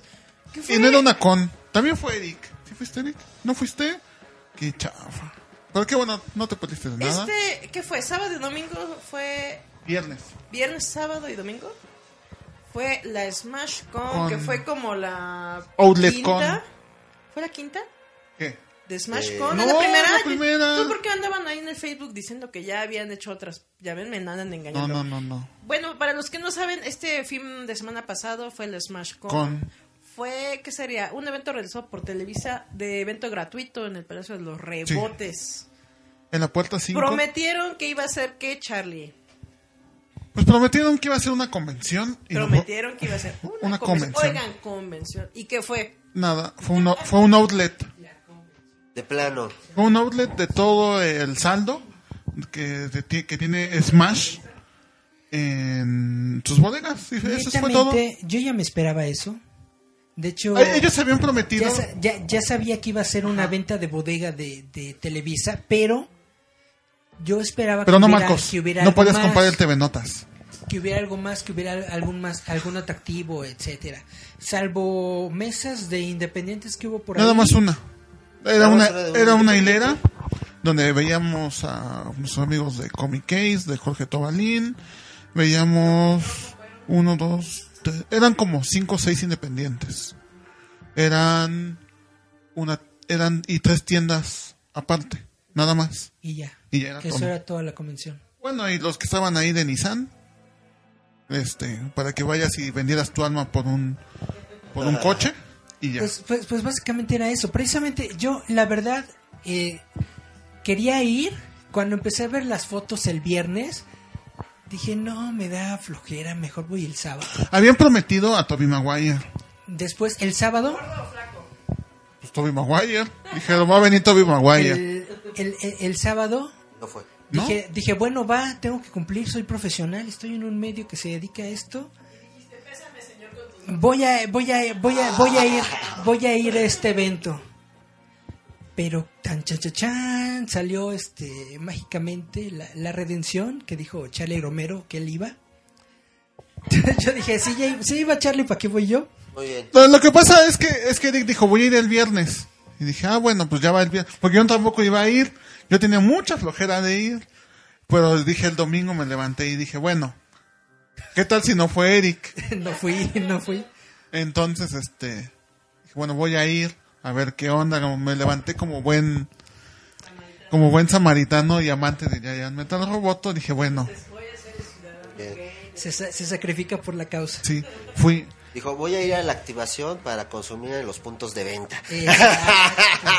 Eran, sí, desgraciadamente sí. Bueno, Mejor dilo, fue por business. no, de hecho, de hecho no. ¿Hubo buen business? De hecho, bueno, sí había buen business, pero no llevaba mucho dinero, entonces, o sea, la convención eran cuatro pasillos, y- así, eran cuatro pasillos. Entrabas de este lado, tenían a todos los independientes, una, dos, tres, cuatro, Hileras de nada. cinco hileras de Smash con lo mismo. O sea, todas las mesas tenían lo mismo. O sea, no había cosas nuevas, no había cosas muy viejas, no. Nada. O sea, eran puros TPs, HC y ya. O sea, tú como mercenario del cómic dijiste, ¿aquí hay negocio o no hay negocio? Para los revendedores, algunos sí, porque se vendieron flashpoints hasta morir. Entonces, todos nuestros amigos revendedores del rock show Fueron a dar abasto. se fueron, ajá, entonces tú veías que salían con 50, 60 O sea, un. Open como del, de acá del, Ajá, sí. del Sams. Sí. Fue por sus latas de atún. no, te- sí, no tenían, ni siquiera tenían exclusivas ni de Samuels, ni de Liverpool, camino, de, ni nada. de nada, o sea, nada, o sea, era puro saldo. Te- veías este, Era el llévese, llévese, ya, ya, ya nos Ah, sí. vamos. o sea, veías bestsellers de Thor, Jessica Jones, Deadpool, Thor, Des- Jessica Jones, Deadpool. O sea, era, o sea, eran Ya lléveselo, ya estamos Ve- rematando, eh, joven, eh, ya. y de hecho sí estaban al 50% de descuento. Lo único que tenían así como que exclusivo era el Action Comics 1, la reimpresión que sacaron para Liverpool, y el Unworthy Thor, que salió para, para Sanborns, que venía en un pack con, un con, pack. con Planet Hulk, y ya. Pero- ¿Cuánta gente fue? ¿Sí, sí fue bastante o...? Porque sí vimos que estaba desértico. Los- el viernes dicen que estuvo desértica, o sea que casi nadie se paró por ahí. El sábado, Oh, sí. el sábado dicen que hubo un poco más de, de gente porque se presentaron unos, sí, no, una banda de J-pop o unos señores raros, bueno, más bien chavas raras. Yo por, por, por lo que no quise ir el viernes es de que chequé el calendario de actividades. Y puro karaoke. decía karaoke, karaoke, karaoke, karaoke, karaoke. Y yo así de... Es para que... Yo, yo amo el karaoke cuando no hay chavito rata Oh. Pero hubieras estado solo. quitándose, qui- quitándome el micrófono y roban, robándome... ¿Ah, sí? ¿Te quedas? Ajá, ajá, este, y el Si tú lo deseas, puedes volar. Dicen que el sábado hubo más gente porque hubo concurso de cosplay este para hombres. ¿Eh? Se presentó un te digo, De hombres. de hombres. Sí. Claro. El de para hombres Para fue el viernes, fue el domingo. El de para hombres fue el domingo. Hay Este, que especificar. Sí, fue de- fue, bueno, fue el con- concurso de varonil. cosplay de puros De niños. puro. Ya después el domingo fue para igual puros niños. niños. sí. Sí, este, y te digo que hubo una banda de, de J-pop o J-rock, O sea, algo intentaron así. como abarcar lo que hace la TNT. Y, y ya el domingo hubo Hasta en el este entretenimiento, ¿no? hubo Dije, este ya, para los frikis esto. Vamos. Hubo también concierto, hubo dos pláticas que no supe de quién eran. Estuvo Adrián Barba y el concurso concurso de cosplay femenil y un concurso de graffiti y ya fue todo. O sea, literal fue como queremos hacer algo entre TNT, la mole, pero no nos salió. Se murió. Sí. Ajá, no se muera. pero está muriendo la, Y la pues batería de ahí. la neta bueno, hay que preguntarle a Jorge. Bueno, yo creo que Jorge Tobalín no puede decir nada malo de la convención, pero estaba ahí sentado muy aburrido el día domingo. No había mucha gente. Es que al final de cuentas es como dices, ¿no? Fue día de partido, la gente estaba prendida, luego fue día de marcha, No, pero de todos modos la convención no tuvo tanta publicidad. publicidad, o sea, y aparte pues, todos los que sabíamos, ah, bueno, lo que íbamos era, ya era un outlet. hard. Ya era, eh, es que era una outlet, o sea, no era otra cosa. Era, el pues tengo era un open ahí de... Ah, sí, o sea, tú ibas y, o sea, en mi su carrito. en- casi casi faltó que nos dieran un carrito, una canastita para echar nuestros cómics. No, mira, mira, todos los dejó acá el 20%, llévate unos 10. Pero era, pero era muy chistoso porque yo llegaba a las mesas y era, ya lo tengo, ya lo tengo, ya lo tengo, ya lo tengo. Ese no cuesta Lo nada, tengo, ya lo tengo, no ya lo vale. tengo. No, o sea, en mi caso era, ya lo tengo, ya lo tengo, ya lo tengo, ya lo tengo, ya lo tengo, ya lo tengo, ya lo tengo, ya lo tengo.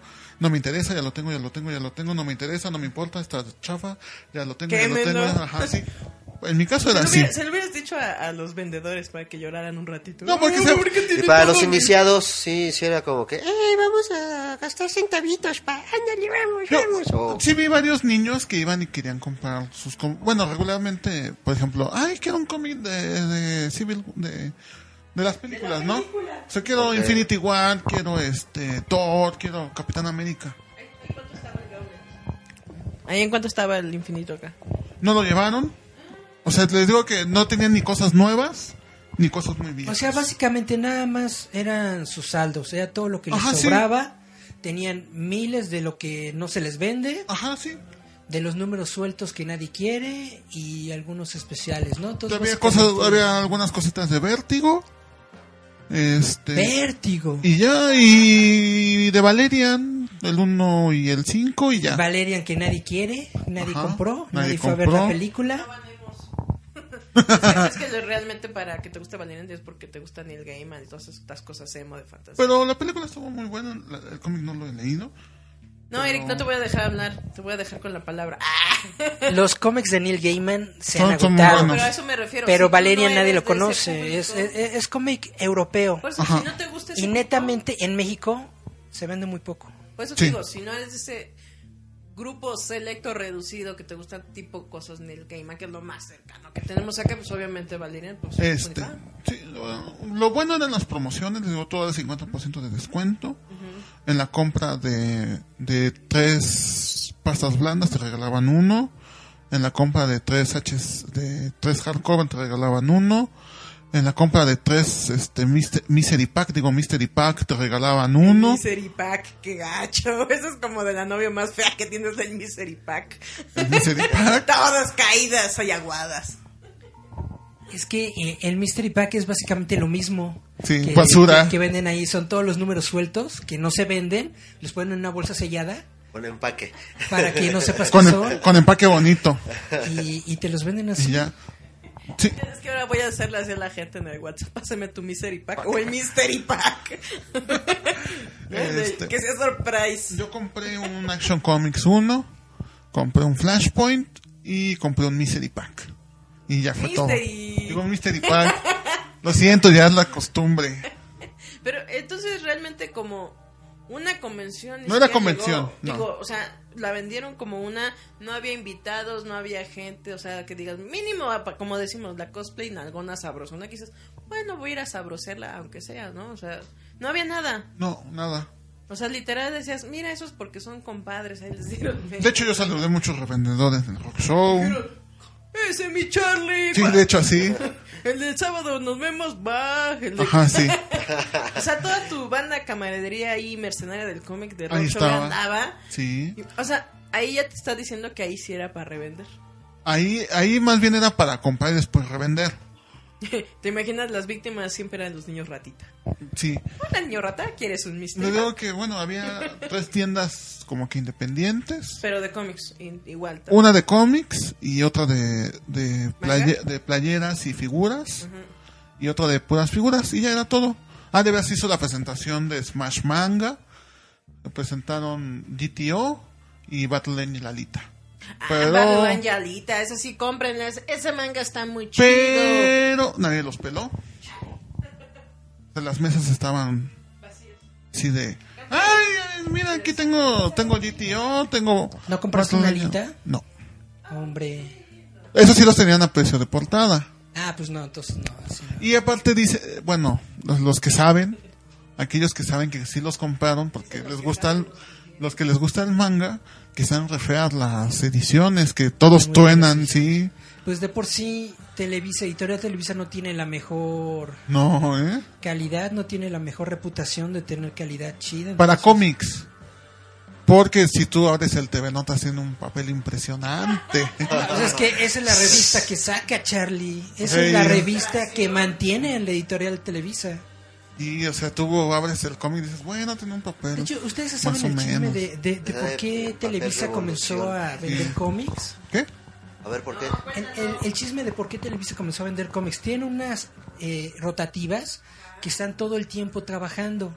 Mientras más tiempo los tengan trabajando, es menos eh, es menos gasto para ellos, porque Ajá. si detienen las máquinas en lo que vuelven a aprender y que vuelven a jalar las tintas y bla bla, etcétera, etcétera, en lo que se vuelven a calentar exactamente, gastan mucho dinero, gastan muchos materiales y gastan mucha electricidad, jala mucho. Entonces, para mantener las rotativas del editorial mm, eh, funcionando, compraron los derechos de las de los cómics, no porque realmente ellos les guste o les interesen los cómics, sino para seguir imprimiendo TV. Aparte, o sea, y aparte, pues, Teleguía, ¿cómo te ven? TV Notas. de, pues, llegó Marvel, de, Marvel primero y dijo, oye, necesito vender cómics en México. En México, ¿no quieres? Y el otro dijo, bueno, pues ya que, una lana más. Que le hacen Pues sí, como los Pero, impresores. pero, pero básicamente se dieron cuenta de que era Ya venía el boom. de- de- se dieron cuenta de que era eh, fructífero después de que cuando empezaron a sacar ajá, los cuando salió la, la Iron Man 1. Pero al principio solamente lo hicieron para, Ajá. para tener las imprentas. Y como que una, como que la caja chica, ¿no? Exactamente, la caja chica. La caja chica. Y después con Iron Man dijeron, no, aquí está el negocio. Es que es muy triste cómo lo cuentas, pero es la realidad. Lo cuenta con sentimiento, caray. Es que al final de cuentas es como la música y el chopo. Es como, este, ¿cómo se llama? Que decían, este, ¿cómo se- eh, ah, se me fue el nombre. El. Giovanni, Are- Giovanni Arevalo. Dicen que él, él al principio era el editor de los cómics en México, ahora ya es un mono payaso que se llama, que se pide al pedo así. Giovanni Arevalo lo que dicen es que le era becario ahí, bueno, dice las malas lenguas.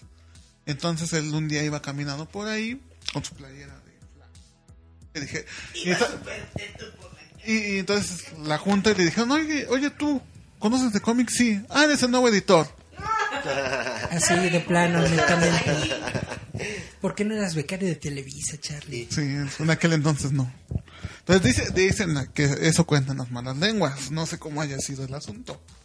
Pues bueno, vámonos a nuestro siguiente corte. Vamos, a escuchar siguiente rola, porque una ahora sí nueva rola. que- que hay que levantar los humos. Se nos petatean los músicos chidos de los 90, pues iba a poner Pantera, pero se me antojó más Nirvana. Va, Vamos a pues. poner una clásica de Nirvana, se llama Lyrium. Para todos los que les gusta oler y meterse litio. no se depriman, chavitos. Mejor beban cloro y ya acaben con su sufrimiento. Vámonos todos con Nirvana y litio. Yeah. Porque todos somos feos y está bien. Volvemos. Bueno, Estás escuchando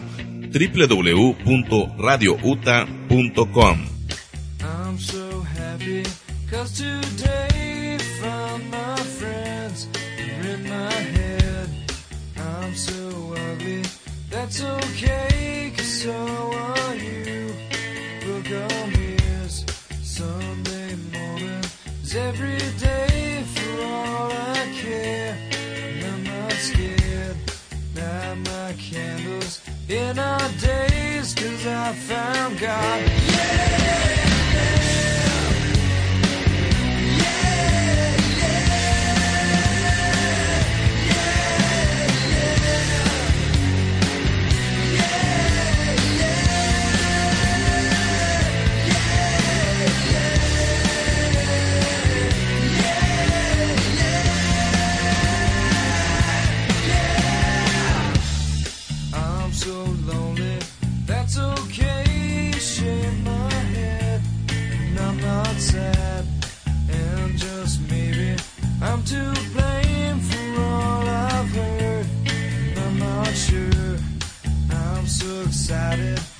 can't wait to meet you there.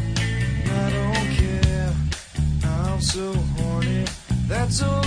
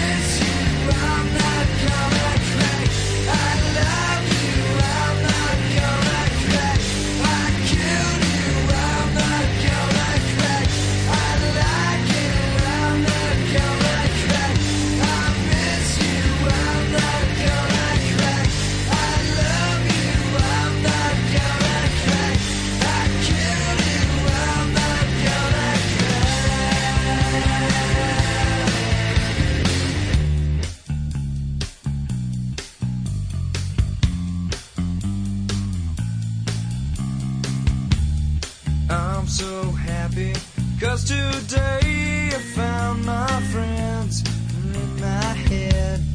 I'm so ugly, that's okay cause so are you. Broke arm is Sunday morning is every day for all I care. And I'm not scared. Light my candles in our days cause I found God. Yeah.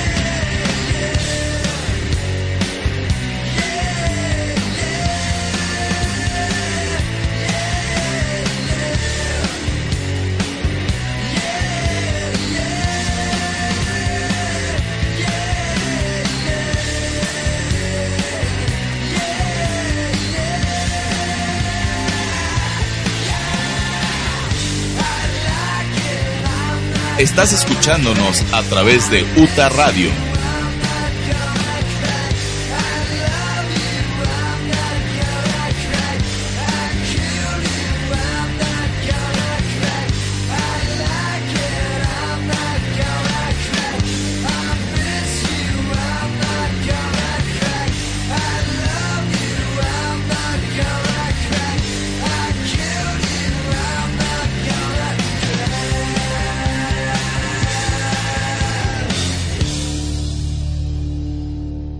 Esto es Giant Metal Roboto a través de radiouta.com. Disfruta todas las variedades que Cervecería Artesanal Belcebú tiene preparadas para ti en el bar Uta Insurgentes. Insurgentes Norte 134, Santa María la Ribera. Este programa es patrocinado por Punk Star Coffee, café de altura, café Alter Ground. Cantemos Domo Arigato, Mr. Roboto. Ton, ton. Seguimos aquí, toda la banda chacotera. Como pueden ver, seguimos echando relajo. Ya ni sabemos de qué hablar. Estamos en puro de braille. Sí. Pero es que está chido. Me, el me andan vendiendo. Ya lo ando vendiendo al Charlie porque como no está garrobito cual, cual yo pueda mover y andar con sus hembras y decirle acá hay buen ganado, ahora a Charlie le toca. Recuerden señora, si usted quiere a alguien leal, bonito, que no se vaya después de las 8 de su casa, Charlie está aquí. Para si usted quiere y hace esas cosas. Además cocina, ¿eh? Sí. No, eh, pues su mamá cocina muy muy chido y hace unos pasteles bien ricos. O sea, se van a llevar un premiazo. Nada más ustedes tienen que trabajar mucho para mantener a este rorro. ¿no? ¿Qué les pide? Cómics. Cómics, convenciones y a cambio les da su cuerpecito. Cuatro. Y a cambio les da su cuerpecito. ¿No? Lealtad y su cuerpecito. Ah, sí, y le- cosas legales de la ¿Por- ley. ¿Y por qué no puedes vender a Eric también? Es que Eric no es, es el invendible. Es de los saldos que por más que lo movemos, nomás queda ¿Y en una rifa? canastita. Y en rifa. Es que no van a salir luego con ganchos y látigos o no. Mejor no. Te voy a vender mejor, pero en el- la marcha del orgullo gay. ¿Quiere a un osito? Ya hicieron cinco Smash Cons para venderme y no salí nomás. Es que te tengo que vestir de osito kawaii ahí de Pikachu gordito. Y que estés ahí cantando para que te podamos vender bien. Y también te voy a vender. Miren, Eric es flojo. Y nada más necesita ser mantenido hasta que perdure. Él nada más te pide dos de Star Wars y ya se muere. Y ya. Eso es todo lo que necesita Eric para vivir. Y nuestro buen alternativo ya está apartado. No, ya, él ya. ya- él ya- él ya es para que sea presidente municipal. Ajá, ya. Para Sugar Daddy. A mí ya me pegan.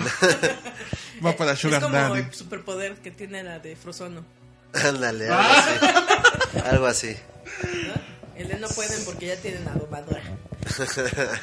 No, es que te digo, para vender a Eric y regentearlo ahí en, en la friki, yo creo. Es que tiene que ser una mujer chambeadora. Que nada más diga, yo quiero a alguien decirle marido y siempre está en mi casa. Día, tarde y noche no se mueve. No importa si no hace de comer, yo le pago. Para eso están las aplicaciones. ¿Cómo se llama? La- hay una aplicación que te lleva a tu chacha. Nada más el de e- Eric te va a bajar a tu celular, tu aplicación de chacha y todo para que lo tengas precioso. Él promete ser el marido ideal. ¡Qué mueble! ¡Qué trofeo! Contreras para el marido ideal. ¿No? No te miente y no te engaña. No sale de su casa. No, no sé qué. tú la Netflix y un wifi super pro. No sé qué traían las pastillas está comiendo Julieta. Ya me preocupé porque me dio una. No voy a empezar yo a debrayar de repente. Esa agüita lleva buena. No hace, no hace nada la horse, no pasa Entonces hoy vamos a hablar de de un músico del grupo Un Pantera que falleció recientemente. Uno de los grandes rockeros de. de bueno, de Pues estos así es, falleció, ¿no? Esta semana y ahora sí Mil- que poco a poco, conforme pasa el tiempo, se van yendo los, los más ancianos. Pero, pues, ¿qué podemos hablar ¿sí? de Deja un Pantera? legado, ¿no? De- Pantera es deja un un- legado. Sí, claro, Pantera, Tan este, lo que fue todos los 90 sí, sí movió bastante, movió Metal. bastante. Era cuando estaban los Guns N' Roses y los Rolling Stones y tú decías MTV, de repente sale Pantera. Era cuando ya se andaba choteando los, los Guns, Exacto. and Ruses, Era cuando ya decías, ya basta con el Apetit, ya, ya, ya estuvo, ¿no? Ajá, ya y estamos. entonces ya de repente escuchabas a Pantera y decías, ay, ay, ay, Mira, a ver sí qué onda. Ya un no, hombre. ya no querías ver a Dave Navarro con el Red Hot. Exacto, sí, sí, sí, sin camisa luego, ¿eh? Ay, y, no. y la rasurada de candadito, en fin. Pero sí, falleció. Entonces, un- Se nos petateó Vinnie Paul, que era hermano del Darrell. Que, si ustedes no lo saben. o sea que ahora sí va a regresar Pantera. ¿Quién Allá sabe? Es que ustedes no lo saben. O allá pero- abajo, quién sabe. Pero ¿Dónde anden? al, al hermano lo mataron ahí por los 90 porque se subió un Al fan loco. Sí. Lo mató un fan loco porque de repente en una presentación se sube y creo que era un ex marine. Te dijo, te amo, te amo. Ahí le aplicó la John Lennon. ¡Pah! Le soltó un Sí. balazo y ahí petateó. Y ahí se quedó. Pero Pantera continuó. Lo malo es de que ya se petateó el hermano. ¿Qué va a pasar con el Anselmo? ¿Qué sucederá? Porque pues, ahora fin- finalmente es, el- fue el frontman de una Ajá. de las bandas emblemáticas de los 90 que fue Pantera, que nos dio una canción tan chida como This Love. Y si ustedes no la conocen, pues pónganla. Miren, para, ahora todos los que no saben quién es Pantera, busquen un... Y no, no una se vayan, de un niño que le pegan así. y no se vayan a confundir. No se vayan a confundir con Black Panther de Marvel, eso es aparte. Eso es. Así. O la Pantera Rosa. Aquí estamos hablando de rock, de metal, de cosas hardcore. O el Pantera. Ah, no, ese es de Blin, perdón. Sí. Bueno, pues yo creo que pues ya se empiezan a ir nuestros. Es que van a ser. Rockeros, ¿no? Pero imagínate, hay que aprender algo. Hay que en vida ser alguien famoso, ser una celebridad. Porque el día que te vayas al cielo, imagínate que llegas allá y te abren y no te dejan ni siquiera entrar a su super concierto. No, tú no fuiste nadie en vida, no puedes ir a ver a David Bowie. Pero, pero, pero estamos muertos y todos somos iguales. Es David Bowie y está cantando con Prince y con Michael Jackson. Te subes a una nube y ya. Desde ahí checas. Es que se están armando unos conciertazos arriba y uno aquí oyendo reggaetón. ¡Qué horror! Pues ya se nos están acabando los. Los músicos de los nuestros 90. músicos, nuestros Sí, rockeros. todo- todos los rockeros de 70, 60, 90. 80. Sin Y demás. necesidad, sin necesidad de llegar a los 27 años y darse un balazo, una sobredosis, ¿no? Pues sí, es, es que al final de cuentas, creo que en los 80s, 90 fue mucho de las peleas de egos, de las adicciones, donde sacaban a los miembros por adictos. Pero es que también es cuando explotó el mercado, si te das cuenta, había, 90. había una cadena de televisión, aparte de las radiodifusoras, entonces ahora sí ya este, las tocadas, si antes de por sí las tocadas de estadio, sí era como que una lana, para que nada más la gente, las chavillas fueran a gritarles a... Este, en los ochentas ya era pues shows pequeños que sí sacabas, ¿no? Eh, giras pequeñas que para los grupos Es que ya, ya no hay grupos como... y, y- y la- y además las giras internacionales. De dos, tres años. Sí, sí, sí. Que ¿Me equivoco o ya no tenemos ídolos? Ya no hay, ya no hay. Ya todos se fueron. No, todavía queda Eddie Vedder. Cuídenlo, Solamente nos favor. queda- Ah, Yo pensaba que así todavía queda Maluma, pero. Solamente nos queda Alison Goldfrapp. No, Ándale. no, no, no, todo el mundo por favor vaya y abrace a Eddie Vedder. este, Oren por él. Oren por él Es para lo, el último link, de los noventas. no de los 90, del grunge. Del grunge. De las voces del grunge, abrácenlo muy fuerte porque ya se nos fueron por drogas. Y recen que no se le trabe la quejada a No, Eddie. es que creo que es el más, el más sano de Algo todos, así. ¿no? Pues creo que sí. Sí, fíjate que sí, ¿eh? O sea, por lo menos más. hizo una relación estable con una woman. Le dijo, a ver, quiéreme mucho, no me hagas, no me apliques la curni. ¿no? O sea, por lo menos le echó ganitas para no petatearse como sus compas. Y eso se les agradece. Pero imagínate, yo digo, en el cielo ha de estar unos conciertos. Es que tienes razón, ya no tenemos Ídolos. bandas que hagan esos, ba- eh, Que llenen esos, esos shows esos de lugares. estadio. Creo que nada más queda que eh, Metallica y YouTube. A lo mucho. Los, los ¿Los Red Rolling. Stones todavía aguantan? ¿O todavía Sí. no? Los Red Hots. Marilyn Depende Manson. También. Manson. Ese tronó hace poco por, por ahí, por el estado, ¿no? Sí, eh, acuérdate que Garrobito nos contó que allá en el Hell and Heaven no rifó. Que estaba bien feo el audio, que el señor estaba enojado. Bueno, ya no es señor, ya es señora. Señor, digo, señora. Ya es señora y bien de la high. Pero, o sea, es que hay, cuando se muere un músico de esa magnitud, si nos quedamos el de qué tenemos, no nada más Maluma, yo creo. No, pues es como decían, ¿no? Que probablemente ya está, nosotros somos las últimas generaciones que les tocó el rock. cantemos eh, Amalibatu.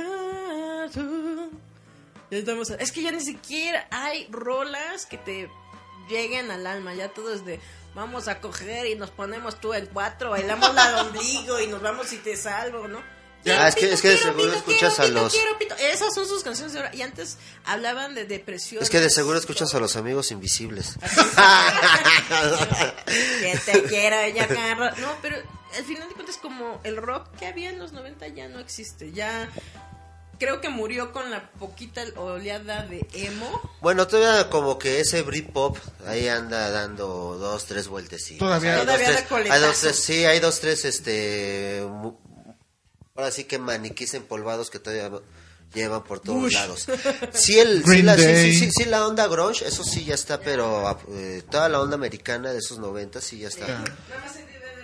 Pero, o sea, básicamente lo último, la última gran ola musical que tuvimos fue en los noventas. Sí, Y estos de los noventas están muriendo todos. la bueno, estás mayoría. hablando del aspecto americano, del grunge, todo eso, pero la cuestión ¿Qué nos, británica qué nos de, quedan? ¿Nos quedan los es británicos? cosa. Claro, sí, sí. Nos sí. queda The Who. Mañana sale el nuevo disco de Gorillaz. Nos queda Paul McCartney. Sir James Paul McCartney. Sí, sí, Ringo Starr. ¿Vieron el, Es ¿vieron que- el episodio de James Corden de karaoke Sí. con Paul? No manches, estaba llorando. Pero es que está precioso ese, ese, ese concierto cuando se van a un pub Ah, pues y están tocando las, la- las rolas en para nuestros amigos de. Wow. Va, a echarse acá este Charlie. Pearl Jam. Porque Pearl Jam es la onda. Es, es que Pearl Jam tenía rolas de protesta, tenía rolas de desamor, rolas de depresión, rola oda hacia las drogas, el uso y el desuso de las drogas. O sea, tenía, tiene todavía eh, Eddie Vedder ese feeling que se perdió, que es el de hacer canciones bien hechas sin coro, estribillo, coro, Sigue- estribillo, chillo. de Te curé, ¿no? ¿The Cure? Sí. Eh, la señora. Sí, la señora La Smith. señora Smith. Más gorda que Háblame de hablando ti, de señoras, bella señora. A- hablando de señoras, va a venir la señora de todas, la, así, la Ah, que le sí. presta a todas, la, la señora que le presta a todas, Morrissey. así, la- ah, ¿cómo se dice? La, pre- eh, la usurera. La usurera. La Morrissey viene ahora sí. Nada más que recuerden, no, no pongan No carne. No carne, no entren con taquitos al pastor porque se me ofende bien gacho. La Pero cabecita de algodón se enoja. la señora de señoras va a venir y no nos Mijares. Es Morrissey. Viene en, en noviembre, ¿no? A Ciudad de México. Pero la Morrissey ya chole, ¿no? Ya viene a cada rato y cuando viene canta bien poquito, casi ya no tiene voz. Es que nada más hace. Bueno, de repente por ahí me comentaron que es como la esta Denise de Calaf. pero Ándale, lo de, de- de- de- de otros más grandes que nosotros, ¿no? Que dicen, no, Morrissey, uh, vamos a escuchar Es sus que baladas. en Inglaterra lo idolatran, haz de cuenta. Yo no lo- yo- es José Pues José tiene, allá. tiene, claro, escuchado tiene música. buenas letras y aparte sí su papel, su rol que manejó después de la separación. Yo de también digo, yo también digo que es el- porque le jotea en exceso y ahí le sale lo moreótico a todos. Sí, ¡Ah! o sea, si, si, si Rafael nos motiva de repente un viernes, ¿qué pasará esta noche? ¡Pam! ¿Qué misterio habrá? Puede ser mi gran. Pues Morrissey también Ahora imagínate con Morrissey, pues sí. te privan más. Es que ahí es donde yo digo que, por ejemplo, en los 80s y 90 había bandas de hombres que te sacaban lo joto y los amabas porque dices, yo quiero ser como ese hombre así de buenote ¿Los y, machote. No, eso, No, eso ya esos son- son de los 70 Pero, pero, por ejemplo, Edwin on Fire. al Kurt Cobain, ¿cuánto le sacó el jotito interno? Nomás, ahí te digo. O sea, ¿cuántos decían, ah, yo amo a Kurt Cobain y se mueren y desangran? Los de Metallica, por Dios, ¿cuántos dicen, ah, yo quisiera ser? O sea, le sacan lo jotolino. Porque dicen, ese es mi, ese es mi hombre. Quiero ser como tal, ¿no? Fíjate que a mí no me sacaron lo joto, gracias a Dios. A lo mejor será porque escuchaba Britpop y todas esas cosas. pero, pero tienes razón, es cierto. Se, to- todos esos personajes eh, lo- los, los este, convirtieron en símbolos, ¿no? Tanto la ruptura de, de género, ya sea tanto hombre o mujer. Como David Bowie. Ah, pero Bowie sí manejaba toda la onda de trapitos. Eh, ándale, transexual, andrógina y demás. Es ¿no? como el que. Pero Bowie sí este, cantaba. ¿Cómo, cómo se llama? Bowie Sí, era el, no. señor. Sí, sí cantaba el señor. De su Ah, última como Boy rola. George. Como Boy George. Boy también. George. Pero ahí sí ya no era tan rock, ya era como Sí, pero eh, toda la onda más, fotolón. más poperona. Y aquí en México, ¿a quién tenemos de nada más nos queda el trío? ¿Qué onda? Pues todavía están, este... pues, Y ya, Chesco. ya, ya murió la Lotex. ¿Eh? Hace un ratote. Sí, yo creo que el Tri, yo creo que... El único que nos queda el tri. Molotov, nos queda Molotov también. Queda Molotov. no, Porque por ahí anda la maldita vecindad, el- se el- jalan el- de las greñas y de repente El, como el- que se el dan de Caifanes ya no canta nada. ¿Cómo se llama? Saúl Hernández. Saúl ya no canta para no. nada. para Pero nada, bueno, Saúl nada. Hernández nada más lo paras y la gente aplaude. Sí. Ya, Pero, ya. pero dicen que la gira que está haciendo Sabor Romo está muy chida. Ah, están diciendo. De- Están diciendo. Bueno, yo, yo he visto varios videos de ¿Te Sinfónico. refieres al sinfónico? Al del Sinfónico dice que está muy Otros chido. lo critican, dicen que anda ahí este, ve- vendiendo más caro la, guajal, la, guajalo- la guajolota de tamal, ¿no? Es Ahí como, freído. es que este de Sinfónico es como el de el de 90s Pop Tour. Es lo mismo. Nada más que eh, estos son rockeros, estos son poperos. Es lo mismo. Es la misma gata, nomás que revolcada. Pero es que básicamente lo tienen que hacer porque solitos han hecho giras solitos y no llenan. Cuando juntas todo estos, como que hay esa magia. Ahorita te digo, he visto varios. Por ejemplo, ¿Cómo vi se dice? este, La nostalgia. la nostalgia. La He visto varios videos con a los artistas y estos nuevo, este nuevo giro de su de porque es sinfónico. Hasta Es Gloria sinfónico. Trevi se tuvo que unir con Alejandra Guzmán. También, sí, Para cierto, jalar sí, gente. sí, O sí. sea, y aquí este sinfónico que han hecho les ha, Las- les ha quedado bien las nuevas versiones de los de los de sus éxitos son muy buenas, aunque ya Eso de estéreo, ¿no? No, además las alianzas comerciales siempre van a, Sí. a, a jalar algo, ¿no? De una u otra forma. Y lo que es este todo lo de Timbiriche, por ejemplo. No le No le- no le toques Timbiriche. Se va a poner a cantar. Pues es este, ahora sí que volver a ¿Te gusta ir con unos y con otros? Y los miro yo. Me gritan que no. dice "Oh, tun, tun. Na, na, na, na, Le sale el ojo. Y ahorita se va, a ser Ya casi estamos a punto de salirnos de este programa del día de hoy. Comentarios finales, chavitos. Vamos, Charlie. si vas a hacer una convención, haz una convención. Este, Con invitado, rueda de invitado, prensa, y magia, todo. diversión, nalgonas, haz un show, haz un, haz un show cómico mágico musical. Pero no, no solamente busques ganar dinero, Y invierta dinero, que la gente diga, voy a llevar mi carrito, Voy a- pero me lo vas a regalar Voy a regresar, voy a regresar a otra. para destrozarla. Y bueno, también este, los invito a que lean La Casita de los Cómics en, en roboto.mx. Roboto MX. y por ahí y por ahí ya saben que de repente subo otras cosas pero todos los lunes Sacas el Mystery Pack. saco el misery pack este ya saben de ahí en fuera ya próximamente voy a echar a andar el este Las pequeñas cápsulas, porque en las pequeñas cápsulas en YouTube The Giant Metal Roboto Roboto presenta, a Charlie Romero en las gigante abogado. Gigante, eh, en las que este Intrépido, sensual. no quería decir esa parte pero sí Hay que hacerle una rola para Sí, que salga ahí. Y vas a llegar tú acá como el santo, ¿no? Y tus nalgonas bajando, ¿no? Si tú quieres hacer la cosplay, ¿no? Así. Te la imaginas? sabes. Bueno, en el- espero hacer cápsulas, este, voy a reseñar cómics, todo lo que compré los fines de Y semana. las convenciones chafas que vas. y de las convenciones chafas, este, o algunas otras cosas, espero que este nos vean, Y jale gente, no Ajá. como la Smash. no como la Smash con Ventas de saldo. No es cierto, amigos de Televisa. no, no es cierto, Dale, sí. Los perdonamos siempre y cuando le dan cómics a Charlie. Ya. Que compren Giant Metal Roboto. Que nos hagan cómics. Es más, que nos metan a TV Notas. Nada. Saludos al garrobo. pues aquí nada más. a nuestro Luke Cage Ya personal. saben, como siempre, sigan, sigan checando roboto.com. Ahí vean la columna Punto rota. MX, re- punto MX. punto MX, vean. Es que esos cambios de dominio se hace, hace que uno se confunda. Tenemos ro- roboto Spotify. Llevamos ya dos años, casi dos años con ese dominio. Chequen, chequen la columna del viejo sordo, también chequen la botana Punto de MX, bolsillo, aquí dice- aquí dice. también chequen la, ¿qué es? La otra del prosenio, o qué sé yo. Que se le olvidó el nombre. Y demás, ¿no? Ahí este... El escotillón en el porcenio encantado. eh, se algo así. Es, es mi lado timbiricho. Entonces, ya saben, ahí estamos. y sobre todo sigan a Chesco.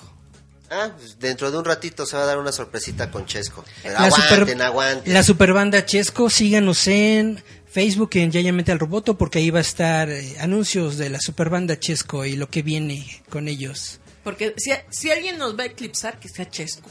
Yeah.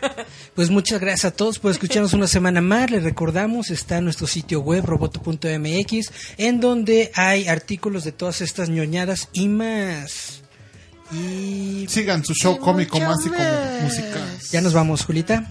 Sí, recuerden que beban cloro y no es cierto. Este. bueno, sí, los que quieran, pues somos. Amigos de gobernación, lo que dice Julieta es su punto de vista. Ya ya Metal Roboto se Eso es un mundo des- libre. des- deslinda de Es un mundo libre. Si quieren beber cloro, beban cloro. Pero Cloralex. Ay, no es cierto. La marca. No, Nos va a cobrar. perdona, Disney es mi papá y te callas. ah. Él los compró por mí.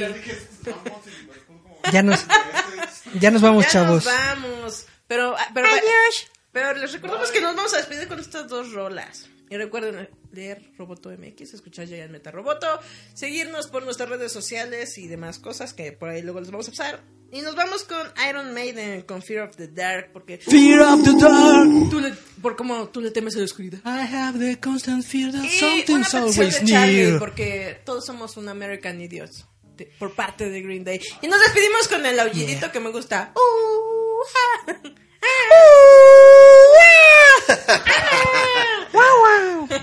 Nos vemos. Estás escuchando www.radiouta.com.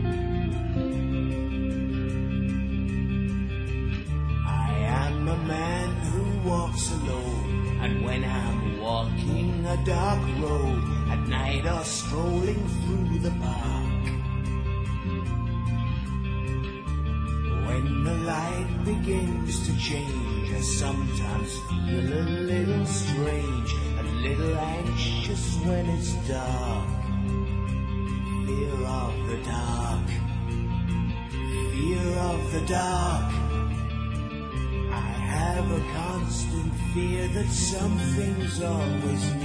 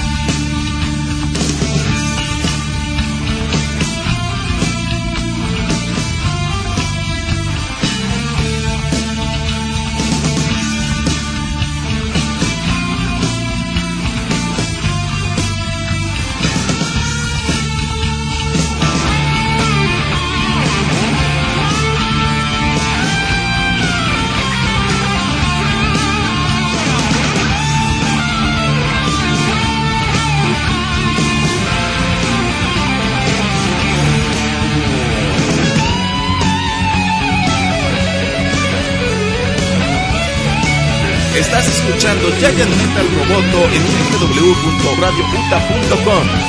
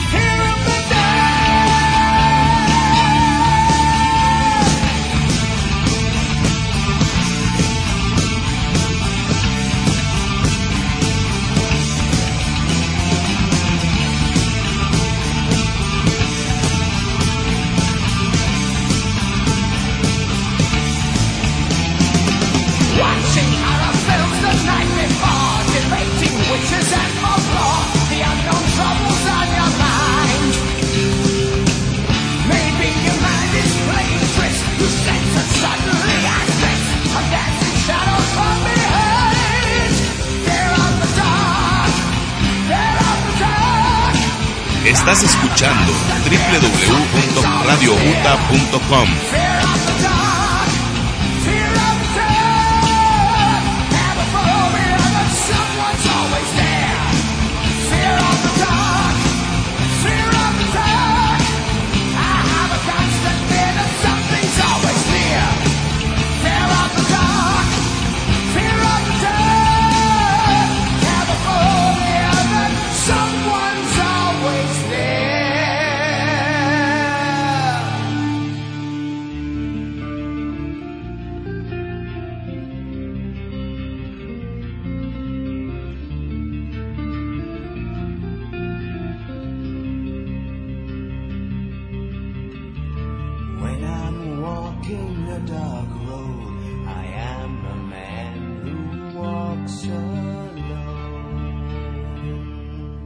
Recuerda que este programa está patrocinado por Foro Uta Radio, con dirección en Insurgentes Norte número 134, Colonia Santa María la Ribera.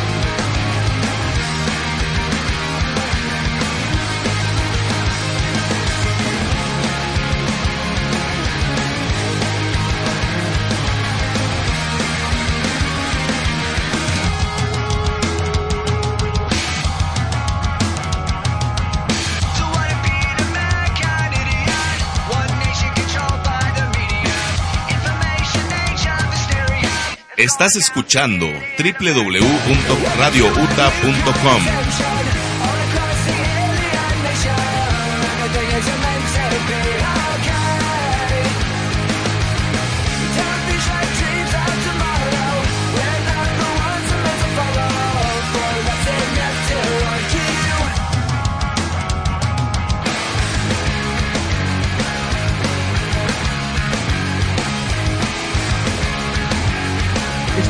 escuchando Giant Metal Roboto.